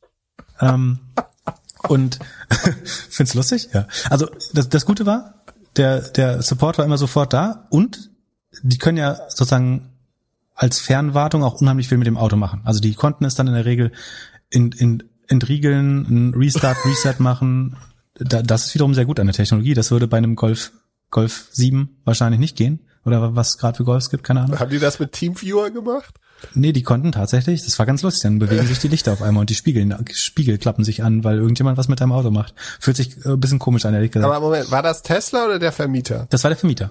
Äh, der, okay, das heißt, du hast jedes Mal, wenn du darf, fahren wolltest... Darf ich das Auto, für das ich 180 Euro am Tag zahlen, wieder fahren? genau. Also du hast dann jedes Mal ein kleines Gespräch, bevor du das Auto wieder losfahren willst. Ähm, so, dann dachte ich, ähm, lade ich das sicherheitshalber schon mal auf ähm, für, für den nächsten Tag, wenn ich zurückfahren muss, damit ich vielleicht nicht so viele Tankstops einlegen muss. Bin zur nächstgelegenen ähm, Säule gefahren. Das war kein Tesla Supercharger, sondern so eine lokale von Edis Energiewerke Nord, irgendwie Vattenfall, keine Ahnung was es ist. Da war eine der zwei Säulen sozusagen offensichtlich defekt. Dann habe ich mir die App runtergeladen für die andere Säule damit die App mir dann gesagt hat, diese Säule geht nicht, obwohl sie selber angezeigt hat, sie funktioniert nicht. Auf jeden Fall hat sie mit dieser offiziellen App, die per QR-Code an der Säule annonciert wurde, äh, natürlich nicht funktioniert. Das heißt, ich konnte da nicht laden. Das heißt, ich bin zum nächsten Ort zehn Kilometer gefahren, um dort an einer anderen Säule zu laden. Die hat 60 Kilometer pro Stunde geladen. Das heißt, ich habe während eines Spaziergangs von 40, 50 Minuten genau so viel Kilometer geladen, um wieder zurück dahin zu fahren mit der gleichen Ladung wie vorher. Dann hat der Support mir aber erklärt, wo das normale Hauskabel versteckt ist. Äh, das war nicht so offensichtlich bei der App. Dadurch sah der Kofferraum schön aufgeräumt aus. Das war gut. Äh, und ich war, mir irgendwie schon sicher, das muss ja ein Kabel haben, womit man es auch in normale Steckdose packt. Äh, das war aber allerdings nirgendwo beschrieben, weder online noch in dem Handbuch. Hat der Support mir dann aber erzählt, sondern konnte ich sozusagen immerhin an unserer eigenen Steckdose aufladen. Da schafft man über Nacht so knapp 200 Kilometer. Das ist auch okay. Deswegen, ich glaube, wenn du ein, ein, eigenes Ladegerät hast oder sogar einen Starkstrom, dann geht's noch schneller. Dann ist es eine total gute Alternative. So, auf der Rückreise wollte ich dann, also und die Tesla Super, Supercharger, die sind natürlich immer so in Hoteltiefgaragen und alle Hotels haben ja zu äh, gerade oder in, in den Urlaubsregionen ähm, oder auf den Parkplätzen für Kunden von irgendwelchen Möbelhäusern, die auch zu haben. So, das heißt, und die du dann nicht benutzen kannst, weil irgendwie Schranken davor sind oder so. So, das heißt, die, irgendwie die meisten Superchargen weg. Aber äh, in, in, in Rostock gibt's einen Tesla äh, Pop-up Store mit mit einem eigenen Supercharger. Das dachte ich, okay, dann kann ich da nochmal schnell 40 Minuten laden, dann komme ich auf jeden Fall nach Hause nach Berlin. Äh, bin also mit so den, den letzten äh, irgendwie oder ein bisschen was war noch übrig nach, nach Rostock gefahren, um festzustellen, am Sonntag hat diese Pop-ups da natürlich nicht auf und sicherheitshalber wird das äh, Betriebsgelände auch mit einem großen Tor abgeriegelt. So, dann stehst du äh, hinter einem Tor und schaust auf den Supercharger, den du nicht, nicht benutzen kannst äh, und überlegst dir langsam, wo du überhaupt noch Strom bekommst äh, oder ob du gleich wieder eine normale Steckdose musst und übernachten, äh, um, um genug. So, ähm, darauf bin, bin ich dann zum einzigen anderen Supercharger nach meinem Verständnis in MacPom gefahren und zwar ist der in, äh, in der Nähe von Grimmen. Das muss man sich vorstellen, damit nähert man sich nicht einen Kilometer Berlin an, sondern man fährt einfach nur von sozusagen von, vom Westen Mecklenburg-Vorpommerns in den Osten Mecklenburg-Vorpommerns, ist weiterhin aber 200 Kilometer von Berlin ne, entfernt. ähm, da da gab es einen Supercharger, der ging super schnell, gar kein Problem. Äh, aber das Auto ging nicht. Also und ich bin übrigens, äh, damit ich das Auto auf 12 Uhr wieder zurückgeben kann, bin ich um 6 Uhr auf, 6.30 Uhr aufgestanden, um das alles zu schaffen. Äh, dass die Timeline nicht mehr hält, war da schon lange klar. Das heißt, dann war ich an dieser Tankstelle morgens, wo dann äh, morgens irgendwie nur Rocker und Truckfahrer rumhängen und äh, habe geladen, wollte dann losfahren und auf einmal fängt irgendwas an zu piepen und ich dachte, das würde die Tankstelle überfallen, aber tatsächlich hat das Auto mich als äh, Angreifer erkannt und die Alarmanlage angemacht. Da dachte ich, okay, jetzt musst du bestimmt nur anlocken. Und dann hat das Anlocken aber nicht funktioniert, weil sozusagen das Auto mein, mein Handy ja nicht mochte. Das heißt, ich stand an der Tankstelle mit einem ohrenbetäubenden Alarmsignal und ich meine, in MacPom kriegst du für weniger auf die Fresse, ne? Aber auf jeden Fall gucken die Leute dich an, als würdest du gerade die Tankstelle ausrauben und dein Auto macht Lärm, du stehst daneben im Kalten, ausgesperrt aus deinem eigenen Auto, kommst nicht rein, kriegst die Alarmanlage aber auch nicht aus. Also habe ich wieder mit dem Philipp Glückler lacht sich gerade halb schief. Ähm, habe ich dann mit dem Support weitergeredet, um zu bitten, wieder in mein Auto in die Wärme rein zu dürfen. Ähm, das Gute war, inzwischen war es geladen, weil den, äh, das Ladekabel konnte ich auch nicht rausnehmen, äh, weil das logischerweise verriegelt, wenn das Auto angegriffen wird von mir. Naja, irgendwie, äh, ach, dann hat er das ähm, fernentriegeln können, das Auto, das war gut. Dann hat äh, der Lärm kurz aufgehört. Ähm, und dann äh, konnte man auch schon äh, wieder zurückfahren. Und dann habe ich es irgendwann mit zwei Stunden Verspätung und vielen neuen grauen Haaren äh, abgestellt. Aber, also wie gesagt, ich glaube, die Erfahrung Aber ist. es lag doch jetzt eigentlich alles daran, dass du nicht die, das Tesla-Erlebnis mit der Tesla-App und dem Tesla-User-Account hattest, oder? Es war doch eher das Problem von der Vermietung. Genau. Die, die Also sagen, meine Hauptkritik wäre gar nicht an Tesla, sondern also außer dass man vielleicht überlegen könnte, ob man, wenn man einen Supercharger an einem eigenen Objekt hat, ob man das Tor vielleicht auflässt am Sonntag, weil Leute auch am Sonntag Auto fahren. Ähm, und dass man vielleicht überlegt, ob man die Supercharger, also natürlich lassen sie sich einfacher verkaufen, wenn man sagt, die sind exklusiv für Kunden. Aber ob man irgendwie so Vereinbarungen trifft, dass die Kundenparkplätze dann auch auf sind oder dass das Hotel vielleicht lieber vorm Hotel als in der Tiefgarage den Charger macht oder so, wie auch immer. Ich meine, das Infrastrukturproblem liegt ja eigentlich eher bei den Energiekonzernen und dem Staat, wobei ich auch nicht verstehe, warum nicht mehr Säulen gebaut werden. Die verkaufen Strom ja mit einem 30, 40, 50 Prozent Markup. Also Strompreis ist fast 30 Cent und du zahlst da zwischen 40, 50, teilweise noch mehr Cent pro Kilowattstunde. Äh, Ich würde ja ganz Deutschland mit Strom, äh, mit den Dingern vollbauen. Also es ist ja Gelddruckerei eigentlich. Habe ich auch nicht ganz verstanden, warum das nicht mehr gemacht wird. Aber ich glaube, in zwei Jahren ist es, macht es total Sinn, das so zu machen. Äh, äh, ergibt Sinn. Im Moment war, das war jetzt eine relativ schlechte Erfahrung. Achso, und ich habe dann, ich beschwere mich normalerweise nirgendwo und gebe den Menschen auch nicht besonders viel Feedback, aber ich dachte dann, da das das ist, was ich prinzipiell ja unterstützen möchte, schreibe ich denen mal mein Feedback zusammen ähm, und, und bitte um, weil das auch ein Startup ist, dachte ich, sagen, forderst jetzt nicht dein Geld zurück, sondern die können mir, die haben so ein Loyalty-Programm, sie mir es halt in der App gut schreiben und dann haben sie trotzdem den Umsatz gemacht. Und falls ich mich irgendwann nochmal traue, das zu wiederholen, äh, dann habe ich vielleicht einen kleinen Discount. Äh, haben die auch sehr freundlich beantwortet und den Fehler eingestanden. Und zwar ähm, erkannt, das System kennt das mein, mein Handytyp nicht. Und deswegen hat dieser Schlüsselaustausch über Bluetooth nicht funktioniert. Ähm, also war ein Softwareproblem auf der Seite des Vermieters, ähm, was sich aber so schnell nicht lösen ließe. Hättest du mal dein Clubhouse-Handy genutzt? Ja, genau, äh, genau. Ich hätte es mit dem iPhone mieten sollen, das wäre wahrscheinlich besser gewesen. Und wie gesagt, wenn man dann weiß, dass man, also wenn man Zugang zu einer eigenen Steckdose hat oder sogar einem Charger, dann ist die Experience total okay. Äh, was immer noch nervt, ist, dass du halt, du fährst halt mit Strich 120 da lang, damit du irgendwie diese 320 Kilometer auch schaffst auszunutzen, weil fährst du einmal deutlich schneller, irgendwie geht das sofort in Luft aus, diese ganze Reichweitenkalkulation. Und Autopilot habe ich mich ehrlich gesagt nicht getraut. Äh, zumal allein der adaptive Tempomat, also das, das kann ja irgendwie auch ein normales Auto inzwischen, dass du sagst, ich will jedem genau 100 Kilometer, au- äh, 100 Meter auffahren.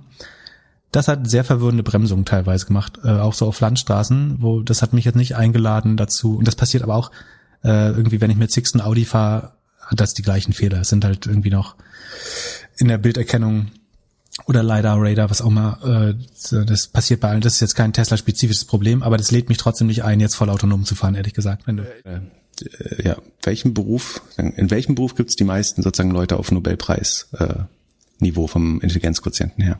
Schätz mal. Keine Ahnung. Chemie, Biologie, Physik, Mathematik. Nee, wahrscheinlich, sehr wahrscheinlich äh, Landwirtschaft.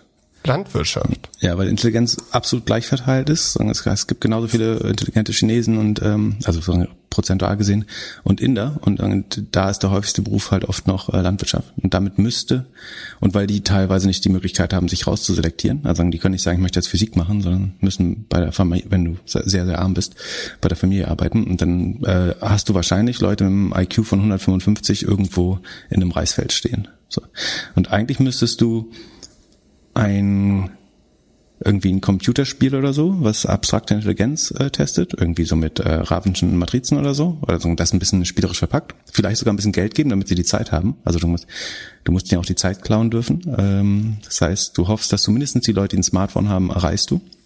Dann gibst du den Computerspiel, das das testet, wobei die sogar noch Geld verdienen für ihre Familie. Und dann musst du eigentlich den Leuten, die in diesem Spiel outperformen, möglichst schnell einen äh, besseren Bildungsweg äh, erlauben. Meinst du, das hat Mark vor mit seinem Metaverse? Nee, äh, ich glaube, wer das vorhat oder eine, eine ähnliche Idee hat, ist dieser Bellagi, der mal bei Andreessen Horowitz und bei äh, Coinbase CTO war bei Andreessen Horowitz Partner, der macht dieses, wie heißt das, 7029, 7- 1729. Da lässt er die Leute ja so Kryptoaufgaben lösen und will, glaube ich, auch dadurch so einen gewissen Personalpool identifizieren und hebeln. Ähm, ich finde die Idee äh, gar nicht äh. Ich habe schon oft überlegt, äh, ob man das genauso macht und äh, fand spannend. Also sein Approach ist anders, der schickt so ein Newsletter und so. Ich glaube, über ein Computerspiel wäre es einfacher, das rauszufinden. Ähm, Du wei weißt wahrscheinlich, wie die Golden State Warriors mit dem Drei-Punkte-Spiel so ein bisschen das äh, Spiel verändert haben. Okay, ähm, so zwei, die übrigens teilweise Schamat gehören, äh, übrigens. Ähm, aber also seit ungefähr 2015 äh, und relativ stark auch durch den Spieler Steph Curry geprägt, ähm, gibt es in NBA-Spielen deutlich mehr Drei-Punkte-Würfe.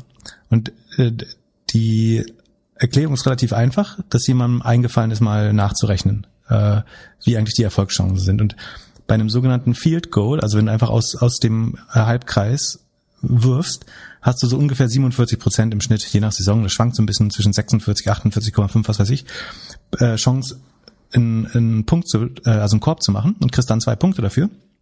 Wenn du von außerhalb des Kreises wirfst, ähm, sinkt die Chance auf 37, aber du bekommst 50 Prozent mehr Punkte, also nämlich drei Punkte dafür. So, das heißt, der Erwartungswert von jedem Attempt oder jedem Versuch aus, aus dem Halbkreis ist 47 mal 2, also 94. Also im Schnitt machst du 0,94 Punkte mit einem, äh, mit einem Wurfversuch. Und wenn du von draußen wirfst, hast du eine 37-prozentige Chance auf drei Punkte. Und das macht einen Erwartungswert von 1,11 pro Wurfversuch. Das heißt, rational ist es eigentlich, immer nur aus von außerhalb des Kreises, äh, also von äh, 24 Fuß Entfernung, den Korb, zu bombardieren. So, das, das ist die mathematisch rationale Entscheidung. So, wird das Spiel dadurch jetzt schöner? Nö. Damit wirst du halt nie im Leben Slam Dunk äh, irgendwie jemandem in die Fresse ziehen. Aber ähm, dafür machst du halt im Schnitt, wenn du es durchrechnest, ein, zwei Punkte mehr pro Spiel und damit gewinnst du am Ende eventuell die Liga, ganz sicher einige Spiele. Plus, dass die Spiele natürlich auch noch besser werden. Das heißt, äh, Steph Curry hat inzwischen eine, äh, frei, eine Drei-Punkte-Quote von 42,5 äh, und damit einen Erwartungswert sozusagen mit jedem Wurfversuch von 1,275. Und das, obwohl er natürlich sozusagen stark gemandeckt wird, schon sehr früh, um genau das zu verhindern, äh, womit er dann wieder anderen Spielern die Möglichkeit gibt, äh, Dreier zu werfen oder äh, in, in das äh, Keyhole zu ziehen. Ähm, und das hat sich als zumindestens vorerst als die überlegene Art des Spiels herausgestellt. Ist das Spiel dadurch attraktiver geworden? Wahrscheinlich nicht. Ähm, aber die Zahlen sehen besser aus. Ähm, und so ähnlich würde ich jetzt die Strategie von, von Tiger Global ähm, einordnen. Und ich meine. Also nochmal zusammengefasst auf Clubhouse ist es wahrscheinlich so, dass es da eine interne Signal-Gruppe gibt. Die haben den geschrieben, hier ähm, auf einer 4 Milliarden Bewertung, Mini-Ticket, Hauptsache die Presse ist gut und wenn ihr das macht, dann geben wir euch bitte auch drei, vier andere geile Deals in den kommenden Wochen. Ja, ich, ich meine, es gibt ja trotzdem noch eine Chance, dass Club, ich meine, das Gute, warum du so viel für Clubhouse zahlst, ist ja, dass wenn es groß ist, wenn es klappt, dann wird's halt richtig groß, ne? Das ist halt auch klar. Also wenn es ein Social Network wird, du, siehst ja selbst ein Snap ist irgendwie äh, 100 Milliarden wert inzwischen fast und sozusagen die, der Return ist halt immer noch sehr asymmetrisch, für, selbst wenn es nur eine 10% Chance darauf hat zu funktionieren, dann ist es ja immer noch eine, eine gute Wette, weil das, wenn du ein Social Network einmal hinbekommst, dann wird es halt sehr wahrscheinlich riesig. Von daher ist es jetzt nicht so, dass die da dem Gefallen tun. Äh, äh ich, ich glaube am Ende hoch, steil hoch bis heute, ähm, weil sozusagen das Pro-Kopf-Einkommen brutal wächst.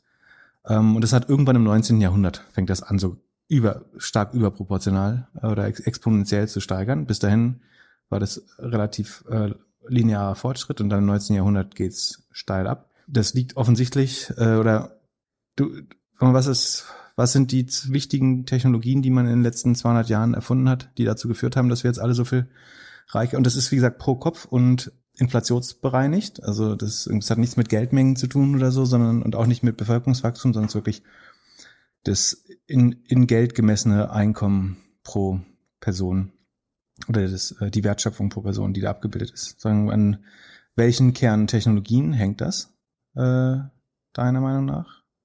Wahrscheinlich, die, warum es uns so viel besser geht jetzt? Ähm, gute Frage. Also, Maschinen, Licht, Lampen, Transport, Flugzeug, irgendwann vorher Bahn, Auto. Mhm. Und dann irgendwann Computer, Internet, mhm. Handy, iPhone. Mhm. Sehr gut. Also die, das sind Anwendungsgebiete. Die Technologien wären jetzt Elektrizität, also das ist so Licht. Maschinen gab es auch im Mittelalter schon, aber du meinst äh, alles, was nach der Dampfmaschine kam, wahrscheinlich. Ja. Ähm, oder später Verbrennungsmotor, das umfasst dann so Transport und dann kommt sozusagen Informationstechnologie später. Ich glaube sozusagen vor allem die ersten drei Sachen, also Elektrizität, ähm, Dampfmaschine, Verbrennungsmotor, die Wirtschaftsleistung, die dadurch entstanden ist, ist ja letztlich eigentlich nur, dass wir gelernt haben, wie man diesen Planeten anzündet und das dann GDP zu nennen. Also wir, wir fördern Ressourcen, ähm, wandeln die in irgendwas um und dann steht dadurch erstmal Arbeit oder äh, Leistung und äh, die bemessen wir dann mit Geld und sagen so, jetzt haben wir was geschaffen. Und das ist aber insofern Quatsch, dass sozusagen insbesondere Dampfmaschine, Verbrennungsmotor ähm, oder Elektrizität insgesamt eigentlich ja nur eine Umwandlung von einer Energieform in die andere ist. Also dabei wird ja nichts produziert. Wenn ich Erdöl oder Kohle aus der Erde hole, die verbrenne in einer Dampfmaschine oder das Öl im Verbrennungsmotor, das Benzin, dann wandle ich irgendwie Fo- Fossil Fuels oder ja, fossile chemische Energie wandle ich in Bewegung um und das noch relativ ineffizient, weil ich dann wieder bremse und die Energie vernichte dabei. Oder vernichten kann man sie ja nicht, sondern wird auch, die wird dann in Wärme umgewandelt. Aber am Ende wird chemische Energie umgewandelt in Bewegung, Wärme, sowas. Und das ist, eigentlich hat das ja nichts mit Wertschöpfung zu tun. Also wa warum steigt dadurch trotzdem GDP? Weil die, der Verbrennungsmotor letztlich dann eine ja, Zeitmaschine ist, die zukünftigen Nutzen in die Gegenwart vorzieht. Sagen, das ist Ressourcen, die uns eigentlich nicht zur Verfügung stehen würden, aber weil wir sozusagen der Erde entnehmen äh, auf Kosten zukünftiger Generationen, können wir sie dann jetzt in irgendwas relativ Nutzloses um, also in Transport oder ja, eine Maschinentätigkeit oder so umwandeln.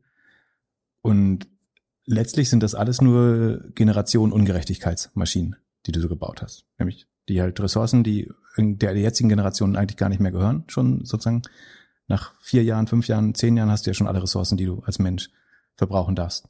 Komplett verbraucht. Für den den Rest deines Lebens lebst du dann nur auf die Kosten zukünftiger Generationen. Und eigentlich ist das doch ein Fehler, das Technologie zu nennen, oder? Dass du lernst, Energie, die über Jahr Millionen in dem Planeten entstanden ist, dadurch, dass irgendwelche Saurier sterben mussten und dann zu Öl wurden und so, oder auch Pflanzen, ähm, die jetzt zu nutzen, finde ich eigentlich einen falschen Techno Technologiebegriff. So, das hat uns natürlich vorangebracht, das hat das Leben schöner gemacht, aber es ist halt null, null nachhaltig. Also die Frage ist, ob diese Kohlenstoffblase, sozusagen der Begriff Kohlenstoffblase kommt aus was anderem, aber ob wir nicht komplett in einer Illusion leben, die wir irgendwie Technologie, Fortschritt, was weiß ich nennen, die aber komplett nur gekauft ist auf Schulden. Also es ist ja alles Pump. Sozusagen alles, was auf, auf Erdöl basiert oder auf Kohle, ist alles gepumpt. Haben wir längst mehr verbraucht, als in unserer Lebenszeit ähm, davon neu entstanden ist.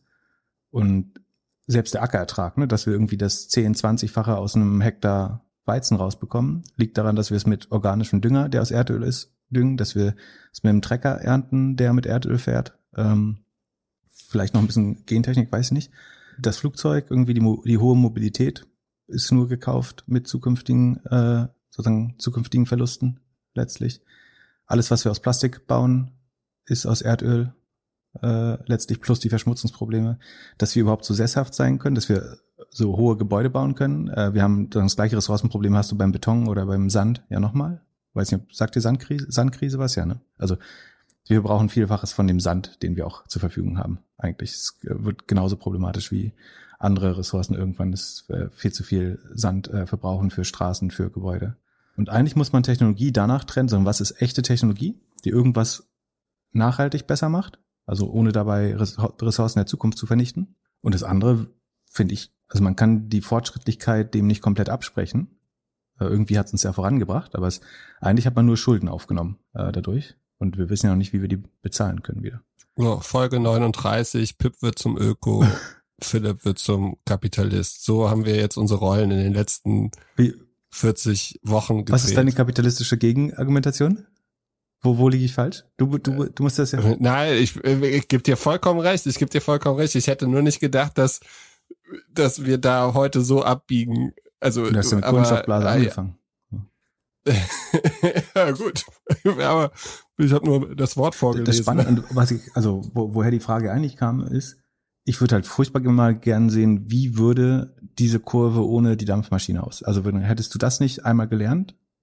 Äh, und sagen die chemische Reaktion, die im Verbrennungsmotor anläuft, also das ist alles nur Anzünden von Fossil Fuels. Also wenn du das einmal komplett rausrechnen würdest und alle nachlaufenden Effekte, die nur funktionieren, weil wir diese Energieform haben, oder die Umwandlung von chemischer Energie oder Fossil Fuels in Arbeit gelernt haben, wie groß dann die restliche Verbesserung der Weltwirtschaft noch aussehen wird. Also der Teil, der in Anführungsstrichen echte Technologie ist, also kannst du sagen irgendwie Impfung oder ich meine Solarenergie zum Beispiel kannst du sagen, also alles was Elementarenergie ist, äh, Solar, Wasser, Wind.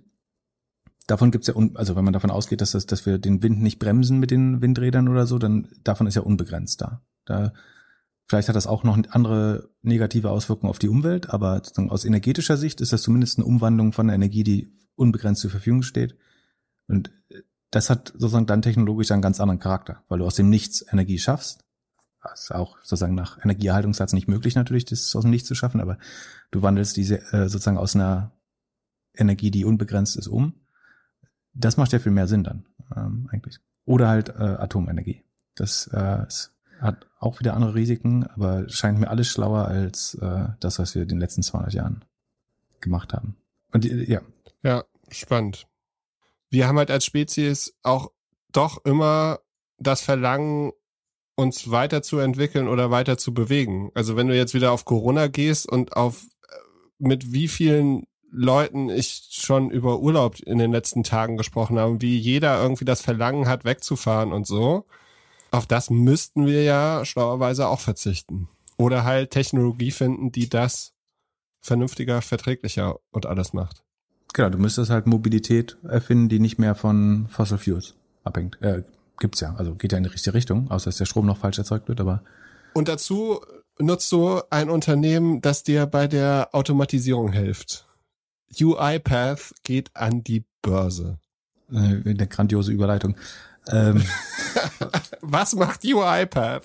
Ich, wie findest du es jetzt, eine Firma zu besitzen oder Anteile, Aktien an einer Firma zu besitzen, wie der zweitreichste Rapper der Welt? Ist Jay-Z wieder zweitreichste und dann ist der reichste Kanye? Ja. Aber der wird doch jetzt, wer wird von den beiden, ich bin nicht so drin in den Themen, wer wird von den beiden jetzt geschieden? Äh, äh also aktuell ist Kanye West und äh, Kim Kardashian werden wohl äh, sich scheiden. Also, und der lassen. wird reicher durch Scheidung wahrscheinlich, oder? Ja, ist sie nicht reicher ich, als er? Ich glaube, sie hat bessere Anwälte. Das heißt, sie nimmt dem Ärmeren noch Geld ab? Puh, du, ich bin, da bin ich nicht so drin.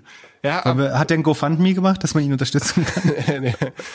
Mr. West, ja, ich weiß es nicht. Ich, äh, wie findest du, dass Jack die gekauft hat? Also äh, nochmal zur Story. Also äh, Jay Z hat vor ein paar Jahren, fast einem Jahrzehnt, einen Streaming-Anbieter wie Spotify gekauft und hat sich mit seinen ganzen Jungs und Mädels, die er so unter Vertrag hat oder mit denen er befreundet ist, hingestellt und hat gesagt, wir besitzen hier Anteile von dieser Streaming-Plattform und wir, unsere Musik und unsere exklusiven Sachen gibt's nur hier und deswegen zahlt ihr jetzt hier 10, 15 Dollar im Monat. Also unterstützt uns, unsere, die Artists und nicht die bösen großen Tech-Firmen.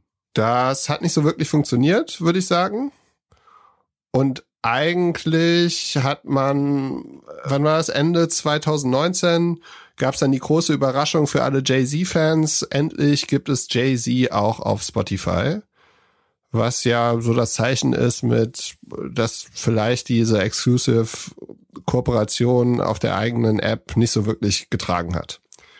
Wie findest du das? Würdest du, hättest du als Jack auch Teile gekauft? Musik ist ja dein Metier. Also ich habe mir überlegt, es, es gab dann irgendwann News, dass es im August 2020, dass Jack Dorsey mit, äh, mit Jay-Z auf der Yacht in, in, an den Hamptons zu sehen war und dass die da so spazieren gegangen sind. Und dann mhm. habe ich mir überlegt, wie da dieser Termin wohl zustande gekommen ist und was die da wohl gemacht haben. Und ich glaube ja, dass, dass Jack, wie, also wie viele halt Jay-Z-Fan sind und dass der sich an dem Moment, an dem äh, rauskam, dass Jay jetzt auf Spotify ist, dass er sich gedacht hat, das ist meine Chance.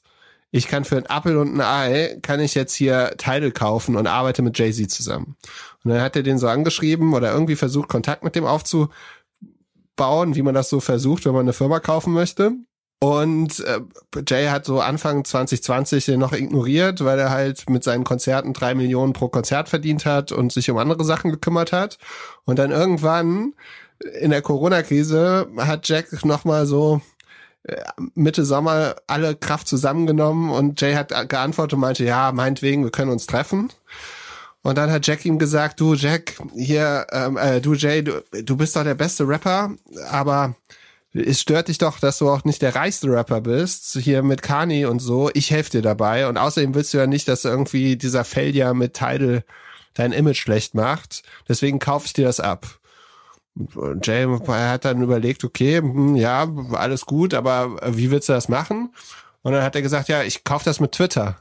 Dann hat Jay gesagt, du, pff, mit Twitter, damit will ich eigentlich nichts zu tun haben. Das ist ja so eine Hate-Plattform. Da ist ja die ganze Zeit Donald Trump drauf. Wenn ich da, dafür gebe ich meinen Namen nicht her. Aber was ist denn mit Square? Da verdienst du doch richtig Geld, Jack. Kann ich da nicht mitmachen? Und dann hat Jack wohl gesagt, ich weiß nicht, also, was willst du denn mit Payment? Und dann hat, wie, wie, also ich glaube, die große Frage, die, die Jack dann gestellt hat, war, Jay, ganz ehrlich, also können wir gerne drüber sprechen, aber wie soll ich denn mein Board überzeugen, dass ich hier so eine, so eine Musikplattform kaufe? Jay-Z ist ja bekannt, dass er die besten Deals Was, macht. Ich habe mich da gestern gestern so ein bisschen Was eine blühende Fantasie, Nee, hast du ich Kinderbücher zu schreiben oder so? äh, Habe ich mir so äh, die Bilder angeguckt und habe überlegt, wie das so passiert. Und ich glaube halt, das passiert wie in so Corporate Deals, dass man dann halt so die Geschichte darum schreiben muss. Und der, der hat, also ich glaube, dass dann Jay ihn so zur Seite genommen hat und gesagt hat, so, wir bauen jetzt heute Abend, machen wir hier so ein kleines Konzept, so funktioniert das, so kriegst du das durchs Board. Me- Meinst du, Jay-Z hat PowerPoint-Slides für Jack Dorsey gemacht? Nee, aber es gibt so ein Foto, wo die an so einem Tisch sitzen äh, und in der Mitte ist so der Artist aufgemalt und dann so ein paar Striche. Und das Witzige ist, das Foto wurde jetzt gepostet, aber, es- Ja- äh, aber Jack hat das gleiche T-Shirt an wie damals im August. Also es muss im August passiert sein. Das ist alles an einem Tag passiert. Und dann glaube ich, und Jay-Z ist ja bekannt dafür, also er ist zum einen der, das Vorbild von allen Rappern, von allen Musikern, weil er immer das Be meiste vom Tisch genommen hat. Und er ist der charismatischste von allen. Es gibt, glaube ich, neben Pharrell und ihm keinen Rapper, den irgendjemand im Board haben möchte. Und er war selber Produzent Genau. und Texter in der Regel. Oder? Also er ist hat die so gesamte, der- also er hat die drei, drei GEMA-Teile Genau, bekommen. also so der einen. Mastermind des Businesses auch, ne? Und er hat immer die besten Deals ausgehandelt. Immer, immer, immer, immer für sich. Und ich glaube, die haben da zusammengesessen, haben abends eine Flasche Wein getrunken, haben dann so rumgemacht und, und dann am, E- und dann meinte so, irgendwann meinte Jack so, klasse, das ist genial, du hast die, so machen wir das. Und dann ganz am Ende meinte Jay so, ja, und außerdem will ich auch noch Boardmember werden. Und das war dann so der Mic Drop und Jack so, no, no way, no way. Und dann hat er gesagt, du, guck doch mal, guck dich doch mal um. Nasdaq wird jetzt die, die, die Regeln ändern. Du musst als Nasdaq gel äh, gelistete Firma zwei Leute haben, die diverse sind. Und ich kriege eh die größten Angebote, weil ich bin der charismatischste Rapper der Welt. So. Entweder nimmst du mich oder du nimmst halt nur eine Nummer zwei. Oder ich und, mache ein und, und somit hat er den da ich rumgekriegt. Und dann, und dann gab's danach Schamak. gab's noch so ein bisschen Smalltalk, wo Jay ihn so gefragt hat, du sag mal, ähm, glaubst du überhaupt, dass die Scheidung äh, hier mit West und, und Kim, meinst du, dass das passiert? Weil das wäre schon gut, weil wenn, wenn Kanye dann so ein bisschen was zahlen willst, dann werde ich auch noch mal reicher. Und dann kam ganz am Schluss, kam dann noch, ja du, ähm, noch mal eine andere Frage, ähm, Jack. Glaubst du, dass Nas mich irgendwann überholen kann? Weil der ist ja bei Robinhood investiert und, und bei Coinbase. und dann hat Jack gesagt, du, ähm, also ja, ist natürlich möglich, aber, aber ähm, wenn du jetzt long in Bitcoin gehst, dann hast du noch eine Chance, mit ihm mitzuhalten. Und da, lass uns doch noch so einen Bitcoin-Deal machen. Und deswegen äh, haben die jetzt auch noch so einen Bitcoin-Deal gemacht. Und dann das allerletzte, das war dann so am Schluss, äh, meinte Jay nur, äh, du sag mal, ähm, eine Sache, lass uns das für uns behalten, bis die Doppelgänger über Nas reden und dann droppen wir das. Und dann hat Jack sich weggeworfen und meinte, das stimmt ja, das stimmt. Ich habe immer gedacht, es wäre Zufall, aber du, du hast ja wirklich immer die Platten rausgehauen, direkt an dem Datum, an dem eigentlich Nas die Platte rausgebracht hat. Und so ist es entstanden. Also äh, Ich kann dem nur 100% beipflichten und freue mich auf äh, deine nächste ähm, Schilderung, wie dein LSD-Microdosing-Experiment so, so läuft. Scheint die, die Fantasie unheimlich zu überflügeln. Ich bin kurz Ja, davor also auch ich, anzufangen. äh, ich meine, ich muss ja irgendwas machen, damit ich deine schlechte Aktienlaune hier wieder nach oben treiben kann. Ist So äh, sehr, sehr unterhaltsam. Ähm, ja, äh, es kann so gewesen sein. Also auf jeden Fall finde find ich den Deal nicht so nicht so bescheuert wie die Geschichte. Nein, äh, nicht so schlecht, wie er dargestellt wird. Ich, ich kann da schon viel Sinn drin erkennen. Also Ja, und was man, was man Ähm. wirklich bedenken muss, äh, äh, Square wird doch versuchen, auf Teufel komm raus, in das ganze Banking-Thema mehr reinzugehen, also Cash App, dann äh, ist das Thema Underbanked, ist halt riesengroß in Amerika. Kennen auch alle Jay-Z, da kann er sich, der kann sich halt super positionieren. Wie, wieso kennen die Underbank besonders gut Jay-Z? Das muss man Naja, wenn du dir die De Demographics anguckst und so, das ist ja, ist ja jetzt nicht der weiße Mann. Dann hast du das andere Thema, was wir auch in Clubhouse hatten. Dieses, äh, die Amerikaner tun unheimlich viel dafür, dass sie halt nicht weiß abgestempelt werden. Das muss Cash App auch auf jeden Fall machen. Das Board ist schon ziemlich diverse, also ziemlich viele Frauen, aber es ist halt noch nicht wirklich diverse.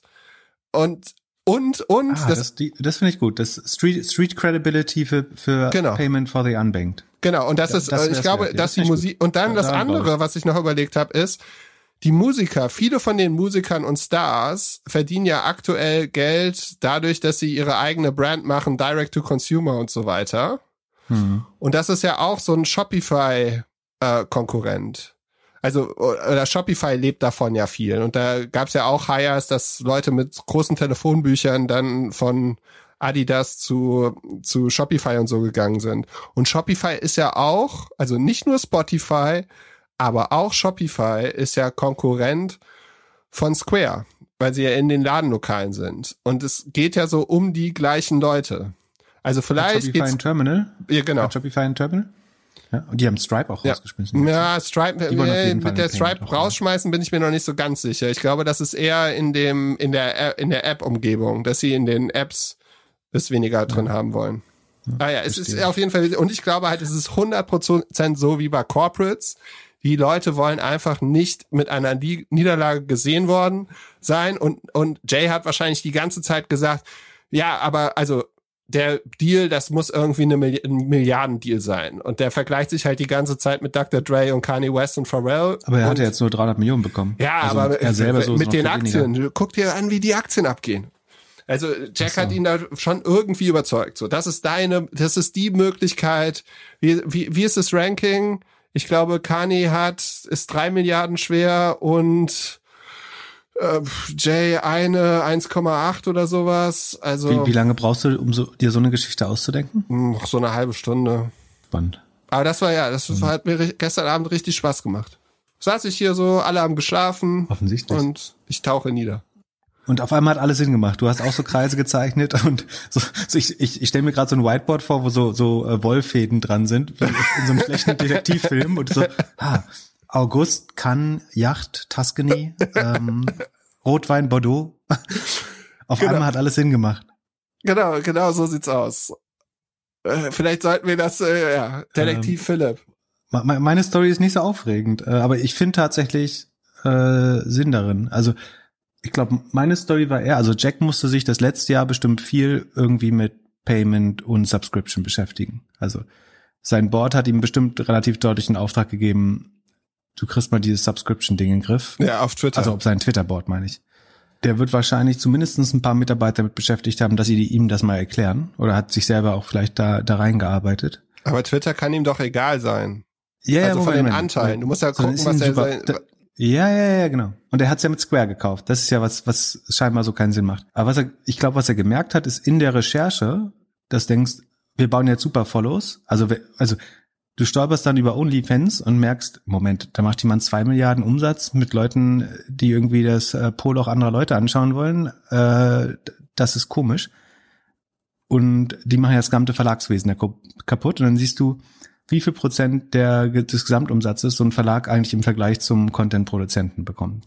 Und dann suchst du ähnliche Industrien, dann landest du, glaube ich, ganz schnell bei der Musikindustrie, wo von der gesamten Musikindustrie am Ende wie viel Prozent beim Künstler bleiben? 10, 15? Oder was bekommt so ein Künstler nach allen Verlag, Agentur, Label, keine Ahnung, mehr als 30 sind es auf keinen Fall. Ich glaube, es sind weniger als 20 Prozent. Und dann mit dem Aufkommen außerdem von NFTs, ich glaube, also in unserem Clubhouse Talk, die erste Idee, die mir bei NFT kam, war Streaming-Rechte.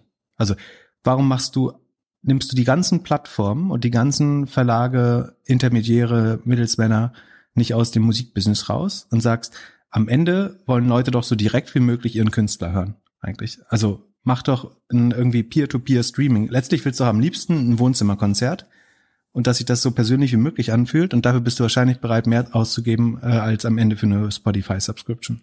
Und kannst trotzdem noch alle Parteien, die dazwischen in Anführungsstrichen Wert klauen, rausnehmen. Und dann das über eine Payment-App abzubauen, das äh, abzubilden, macht, glaube ich, total Sinn. Also du sagst, um die Cash-App zu verbreiten, revolutioniere ich das, revolutioniere ich das Musikbusiness, äh, wenn es irgendwie zu zum ja, Unbundling dieser gesamten Verlagsbranche kommt, dann ma machen wir genau das mit Musik und die die Cash App wird quasi Finanzinfrastruktur, auf der das laufen kann. Ja, aber dafür brauchst du nicht die Firma von deinem da, Idol zu kaufen. Ja, wie machst du es denn dann?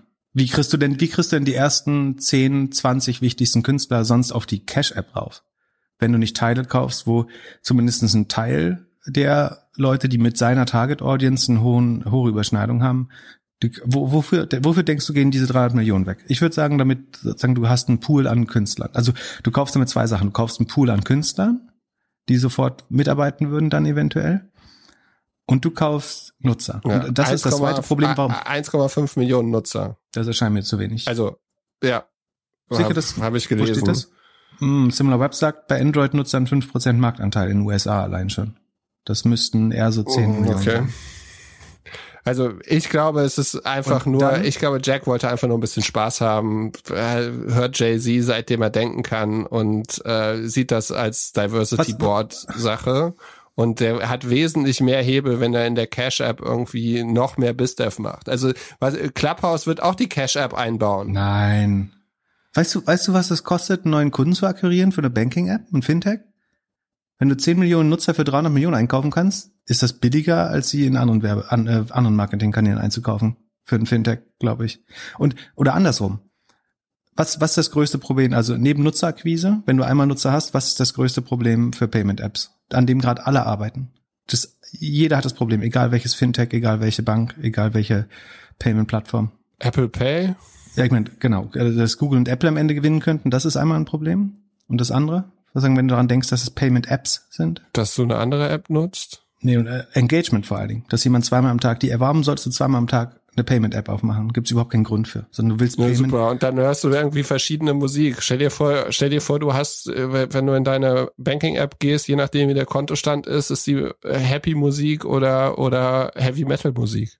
Nee, aber ich habe halt erstmals wieder einen Grund, mit einer Payment-App zu interagieren, nämlich indem ich Micropayments für irgendwelchen Merch, irgendwelche Konzerte bezahle. Wenn, sag mal, stell dir vor, du machst so eine Art NFTs und du kannst einen Künstler nur noch in einer Währung äh, bezahlen. Das A, kann das Krypto sein. Ich will nicht sagen, dass das die Strategie ist, aber das könnte Krypto sein.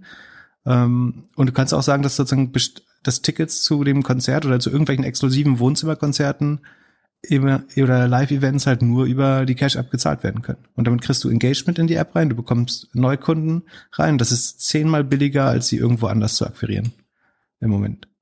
Und welche App öffnest du täglich? Spotify. ist die eine App, die du täglich jeden Tag öffnest. Ähm, ja, würdest du sie nicht? auch noch täglich öffnen, wenn wir einen eigenen Podcast-Player hätten? In dem du, man uns direkt zahlen könnte? Ich würde die weiter öffnen, ja. Ich will ja weiter kostenlose Podcasts hören und Musik. Was ich, das ist eigentlich die Sache. Was ich glaube, ist, dass die äh, individuelle Apps bauen, Künstler-Apps, die direkt zahlen und in denen alles drin ist. Okay, wir werden es irgendwann rausfinden. Äh, meine Hypothese ist, sie bauen das Peer-to-Peer-Monetarisierungssystem für die Musikindustrie auf Basis der, also vielleicht nicht auf Basis der Cash App, aber irgendwie mit Square-Technologie in Tidal oder mit einer Verquickung andersrum. Also es wird vor allen Dingen, Verlierer ist so oder so die herkömmliche Musikbranche. Und Gewinner ist Square App, die den, damit den günstigsten Kundenakquisekanal haben und das höchste Engagement von allen Banking-Apps, weil du tagtäglich drin sein wirst.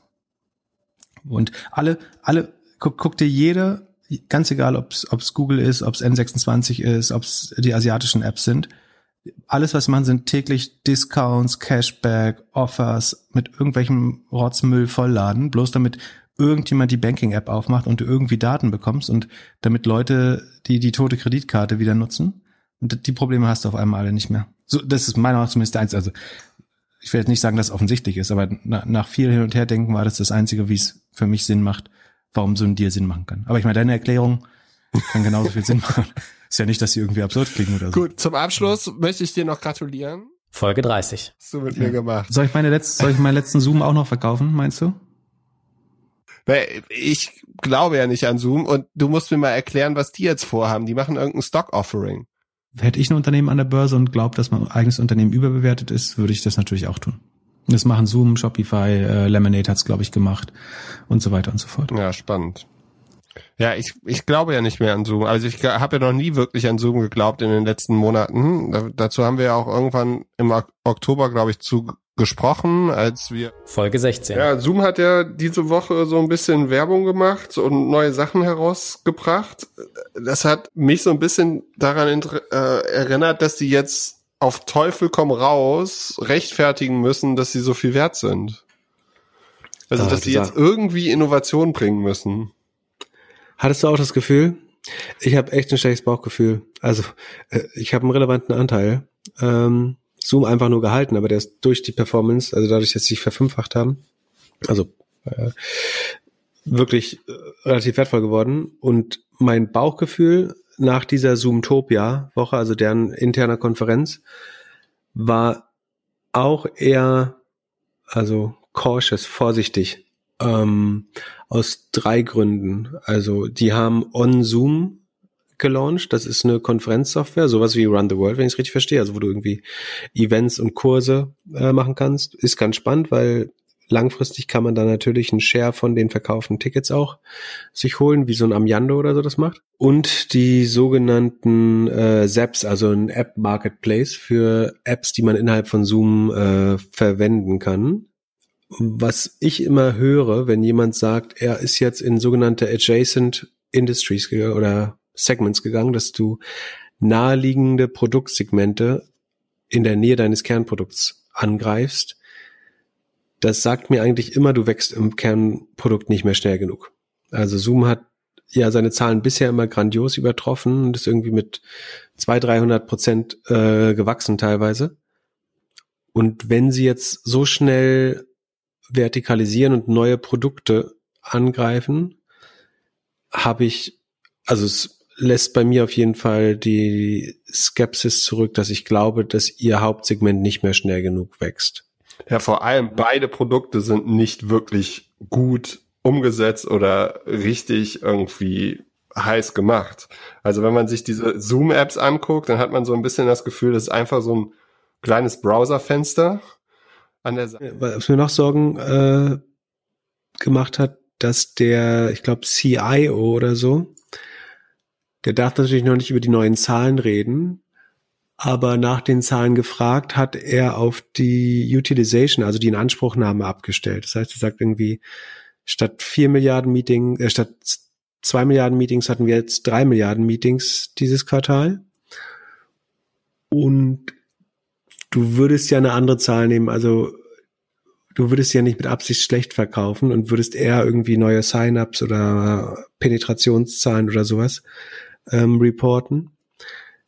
Das war für mich auch so ein Zeichen, warum fängt jetzt auf einmal an nur noch die Inanspruchnahme, also die, das Wachsen der Accounts und also nicht die Ausdehnung der Accounts, sondern die Intensität und Anspruchnahme der Accounts zu, also es war kein offizielles Reporting, aber das, ich habe ein bisschen Bauchschmerzen bei Zoom. Ich hoffe, ich lieg falsch. Und dann in Folge 95? Scheint nicht so gut gewesen zu sein und du hast dich mit Shorts eingedeckt. Wie kamst du darauf? eingedeckt ist betrieben. Ich habe ich gebe dir 100% des Trüffelschwein-Bonus. Du, du hast mich erfolgreich aus Zoom rausgequatscht. Ähm, am Peak, wohlgemerkt. Am, am absoluten Peak. Peak. Nahe des absoluten Peaks. Und ich habe es hinterher in, in Zahlen rationalisiert, sozusagen. Ich habe auf dich gehört, auf dein Bauchgefühl. Und danach haben wir den Proof auch in den Zahlen gefunden. Und äh, sagen, ich war dann so überzeugt von, ähm, von meiner eigenen Theorie, dass ich tatsächlich also in, auch wieder in meinem Spaß-Account äh, so ein paar Zoom-Puts gekauft habe. Das hätten wir vor ein paar Monaten machen sollen. Ja, und da, das ist eben das Spannende, dass man es eigentlich, ich finde, todsicher ist übertrieben, ne? aber man konnte das relativ gut vor zwei Quartalen, oder wann haben wir damit angefangen, das zu erklären mit den Collections? Oktober, November. Oh, das vor einem Jahr. Das ist ja krass. Ähm, also wir haben das irgendwann erkannt. Ähm, also Zoom weiß jeder, was das ist. Conferencing-Software, ähm, Businesskunden zahlen dafür. Hat während Corona geboomt, hatte sich fast verfünffacht. Also die Top-Wachstumsraten waren 370 Prozent. Das ist eine 4,7-fachung. Ähm, und es war vollkommen klar, dass dieses Wachstum irgendwann sich verlangsamen muss. Und Zoom hat gestern, gestern, vorgestern die Zahlen reported. Ähm, der Umsatz ist auf 1,05 Milliarden gestiegen. Immerhin. Auch zum Vorquartal. Also zum Vorjahr entspricht das einem Wachstum von 35 Prozent. Nicht schlecht, würde man sagen. Zum Vorquartal sind es nur noch 2,9 Prozent. Also einigermaßen Stillstand. Das Spannende ist sozusagen, dass durch das, durch das Abrechnungsmodell von Zoom wenn man das versteht, ist ein vorlaufender Indikator gibt. Also es, wenn, wenn man, wenn du heute auf die Zoom-Website gehst und sagst, ich möchte jetzt mit professionell mit Menschen kommunizieren, dann gibt es einen hohen Incentive, das nicht monatlich zu bezahlen, sondern jährlich. Ähm, und dann zahlst du sozusagen im, im Monat eins, keine Ahnung, 1000 Euro. Und dann darfst du zehn, äh, zwölf Monate Zoom benutzen. Und Zoom recognized oder materialisiert dieses Revenue eben dann über zwölf Monate. Das heißt, auch wenn du im Monat eins das, diese 1000 Euro bezahlt hast, wird die halt auf zwölf, oder sagen wir 1200 Euro bezahlt hast, wird das als Revenue dann über zwölf Monate oder vier Quartale mit A300 Euro recognized. Wie sagt man das? Realisiert. Verstehst du das? Macht das Sinn? Also sie, ja. im Fortschritt mit deiner Nutzung realisieren sie das Umsatz. Man darf den Umsatz erst buchen, wenn das Produkt, und wenn ich in, in Monat eins für zwölf Monate buche, dann darf Zoom nicht sagen, also nach, nach US Gap, Gap, darf Zoom nicht sagen, ähm, irgendwie, wir haben in, im Januar 1200 Euro Umsatz gemacht, sondern sie müssen sagen, wir haben 300 Euro Umsatz gemacht im, Jahr, äh, im Q1, 300 im Q2, 300 im Q4, 300, äh, 300 im Q3, 300 im Q4. So, weil die Leistungserbringung ja allmählich passiert. Und trotzdem kann man aus den Cashflow-Zahlen so ein bisschen antizipieren, wann Zoom das Geld bekommt. Also was ich gemacht habe, und das ist alles nur so Pi, Pi mal Daumen wieder, ne? aber es ist, glaube ich, directionally correct, dass ich sage, also zur Vereinfachung, Ausgaben sind gleich Auszahlung, also dass alle Kosten sofort zahlungswirksam werden. Das heißt, wir nehmen jetzt mal an, dass Leute verstehen, was Unterschied zwischen Ausgaben und Auszahlung. Also Auszahlung sind, ist, wenn ich irgendwas bezahle, also wenn Cash die Company verliert. Ausgaben sind, wenn ich negative Umsätze buchen, also Kosten buchen muss. Aber über lange Zeit gleicht sich das sehr an. Das heißt, ich bezahle Rechnungen relativ bald. Und die, die Kostenseite schwankt auch gar nicht so sehr bei Zoom wie die Umsatzseite. Das heißt, ich sage einfach, alles, was als Kosten ausgewiesen wird, wird wahrscheinlich sofort zahlungswirksam. Und dadurch kann ich den negativen Mittelabfl Mittelabfluss, also die Auszahlung der Company, ganz gut approximieren. Und wenn ich dann gleichzeitig den Operating Cashflow kenne, also das ist, was aus dem, aus dem normalen Geschäft an Cash generiert wird, das muss die Company ausweisen, dann kann ich eigentlich daraus berechnen, also ich sage, alle Kosten, die angefallen sind, plus was übrig geblieben ist, nämlich der positive Operating Cashflow, muss eigentlich den Einzahlungen entsprechen, also wie viel Geld reingeflossen ist. Und dann bekomme ich eine Zahl, also das findet man alles im doppelgänger.io slash SHEET Sheet äh, unter dem letzten Reiter Zoom. Dann gibt es eine Zahl, die ich berechnet habe, die heißt Collections. Auf Deutsch würde man einfach sa sagen, eigentlich Einzahlung dazu.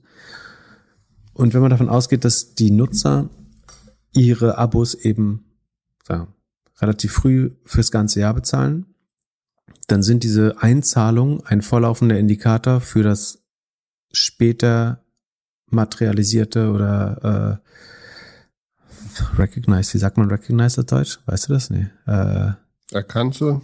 Ja, es gibt kein gutes Wort für, glaube ich. Äh, äh, recognize. Ach, keine Ahnung. Also verbuchte. Für das Verbuchte. Also du darfst das, den Umsatz eben erst nach und nach verbuchen. Und ähm, so, diese Collections, äh, ich habe immer schon gesagt, so die kommen an ein Dach. Also man sieht, dass die stagnieren im Sinne von, die sind Richtung, also früher als der, also als der Umsatz noch bei 800 Millionen war, war das, waren die Collections schon bei einer Milliarde. Dann sind sie auf knapp 1,18 Milliarden gegangen und dann sind sie im Vorquartal, also Q2 schon, auf 1,81, also von 1,184 auf 1,881 erstmals runtergegangen, die Collections. Da hätte man eigentlich Peak Zoom ausrufen können, haben wir, glaube ich, gemacht damals. Und die Verlangsamung hat man sogar noch, noch früher gesehen. Und jetzt ist es sogar so, dass die Collections von 1,18 auf 1,15 gesunken sind. Also die Einzahlungen sinken schon und ich glaube, dass das ein vorlaufender Indikator für das Revenue ist, dass pro forma noch von 1,02 auf 1,05 gestiegen ist. Und äh, wenn ich mich nicht irre, müsste es im nächsten Quartal entweder nur sehr, sehr knapp über 1,05 liegen, also vielleicht 1,055 oder 1,06. Und das wäre dann irgendwie ein Wachstum von nur noch 1%. Äh, ja, nur noch 1%. Hast du nicht schon ein Estimate für nächstes Jahr? Ja, das habe ich ausgefüllt. Das, das wurde ja sogar untererfüllt. Also ich war zu positiv sogar in meinem Estimate. Ähm, ich könnte jetzt eins machen. Ich würde sagen, es schrumpft oder ich würde sagen, es stagniert sogar mit dem Revenue jetzt nächstes Quartal. Und dann ist Sense. Also dann verliert Zoom nochmal mehr. Also unter einer Milliarde Revenue? Nee, nicht unter einer Milliarde, aber unter 1,05. Also sie wachsen, Quarter on Quarter wachsen sie wahrscheinlich mehr. Und ich glaube, dass die Einzahlung, die Collections signalisieren das schon. Und, aber was ich nicht verstehe ist, also ich muss irgendwo falsch liegen eigentlich, weil es ist so glasklar, dass ich nicht verstehe, warum der Markt das nicht gesehen hat. Also das ist, du, du konntest das total anzählen. Also dann warum, warum? Naja, so sicher warst du dir auch nicht. Ja, weil ich immer meinen eigenen Fehler, weil ich immer meinen eigenen Fehler suche. Genau, und weil ich leider nur 1000 Euro in diesen scheiß Zoom-Put gepackt habe. Ansonsten, ja. Was war der im Plus? 700 Prozent? Der ist 700 Prozent im Plus in zwei Tagen. Aber das Lustige ist, du konntest das wirklich extrem gut sehen, nur dass ich davon ausgegangen bin, dass ich irgendwo einen Fehler gemacht habe. Aber anscheinend ist es so, dass es sonnenklar ist. Wie auch immer, also die, die Margin, die, die, äh, außerdem geht die Gross Margin runter, die äh, Free Cashflow Margin sinkt von 44,5 auf 37,5. Ähm, mich, mich ärgert eher, dass es eigentlich, also ich hätte meinem Judgment mehr vertrauen müssen vor zwei, drei Quartalen, weil es eigentlich klar war. Aber ich glaube, das ist sozusagen ein Framework, das man wieder anwenden kann. Das wird anderen Companies auch passieren, die ähnlich abrechnen. Aber ich denke dann halt auch, das machen die Analysten ja auch. Also sie müssen ja genau das Gleiche machen, bis zum gleichen Urteil kommen. Und jetzt schauen wir aber, das wird spannend. Jetzt schauen wir mal, was die Analysten zu Zoom sagen. Ähm, guck, guck du mal in der komischen Trading-App, da, da steht es ja auch mal drin. Weißt du, wie es geht? Ja, ja. Ja, ja. ja, ja. Hast schon gelernt. Äh, da verstehe ich sowieso nicht. Die Analysten sagen immer So, und, und jetzt, pass auf. Äh, jetzt, ihr, pass, ihr pass auf. Wolf sagen, Research outperform. UBS neutral. Stifle hold. Piper Sandler overweight. Mizuho buy. Evercore inline. Deutsche Bank hold ist fine. Citigroup neutral. Aber es gibt immer noch Leute, die äh, buy, overweight, outperform sagen. Und das, das Ja, ist bei mir einfach steht, falsch. Bei, bei mir steht, Jan wollte eigentlich ein Praktikum bei einem bekannten Podcast-Studio machen, hat den Job nicht bekommen und auf der Rückfahrt hat er dann Doppelgänger das erste Mal gehört und hat uns dann eine E-Mail geschrieben, wie wir die Postproduktion ein bisschen besser machen wollten. Also er wollte überhaupt keinen Job und ich habe ihn dann irgendwann angefleht, dass er doch bitte den Job für mich übernehmen kann, damit ich ein bisschen mehr Zeit habe. Und noch etwas Neues. Diese Podcast-Folge wird präsentiert von der Konferenz Grow Europe von HubSpot. Und Als letzte Erklärung, warum machen wir jetzt auf einmal Werbung? Der Grund ist einfach, wir haben einen sehr fleißigen Audio-Producer, der das bisher immer kostenlos gemacht hat und das Geld für diesen Spot wird 100 Prozent äh, sozusagen dem Team, das das Podcast, den Podcast für euch produziert, das im Moment aus einer Person steht, äh, zugutekommen? Also, also ich vereinfache und äh, das Podcast recorden. Mein Wunsch ist, dass wir irgendwann weniger Hardware brauchen und den Podcast schneller releasen können, ohne dass wir unsere netten Leute im Hintergrund brauchen, die das dann zusammenschneiden. Also, also Ansteck, Ansteckmikro, iPhone, das speichert lokal, schneidet hinterher zusammen. Genau.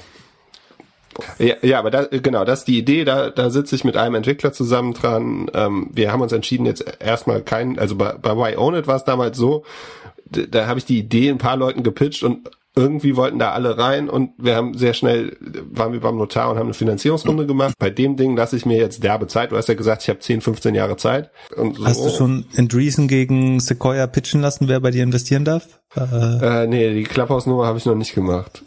Das, was man mit Podcasts erreichen kann, ist wesentlich mehr als alles andere, was wir auf Social bis jetzt so auf jeden Fall in der Business-Sicht gesehen haben. Also ich glaube, äh, es gab ja vor, früher gab es ja mal, haben wir auch vor kurzem drüber gesprochen, Corporate Blogs ich glaube, dass du als CEO eigentlich einen Corporate Podcast brauchst. Einen internen auch.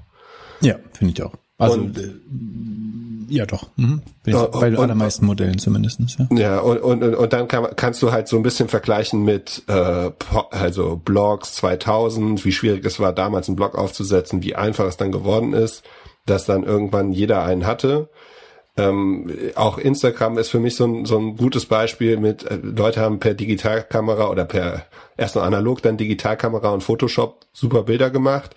Dann kam Instagram und es ging halt mit einem Klick so. Dann TikTok hast du halt das gleiche. So Videos, deine Kreativität kannst du halt zeigen. Ähm, das heißt, du bist eine Audio Creator. Du spielst auf die Audio Creator Economy. Du bist ja, die, die Gleise für die Audio Creator Economy. Genau, ich möchte eigentlich, dass jeder so einen Doppelgänger-Podcast machen kann, ohne dass er halt viel, entweder eine Person haben möchte, die er, die das macht, so, oder halt Leute im Hintergrund. Und das Jan, Jan sucht, Jan googelt gerade neuer Nebenjob, während er die Aufnahme hört. Jan hat das Commitment, solange er in dieser horrend teuren Wohnung äh, wohnt, kann er natürlich immer noch für uns arbeiten. Falls jemand zufällig eine Wohnung in Berlin frei hat und die vermieten möchte, schreibt uns bitte eine E-Mail an doppelgänger, nee, podcast.doppelgänger.io. Wir suchen für ein Community-Mitglied eine Wohnung in Mitte oder Prenzlberg. Zentral. Irgendwas Kleines, äh, mit der man seine Karriere. Genau, das ist nicht so groß, es reicht klein. Ja. Wenn, wenn die Decke 1,70 hoch ist, macht das nichts in dem Fall.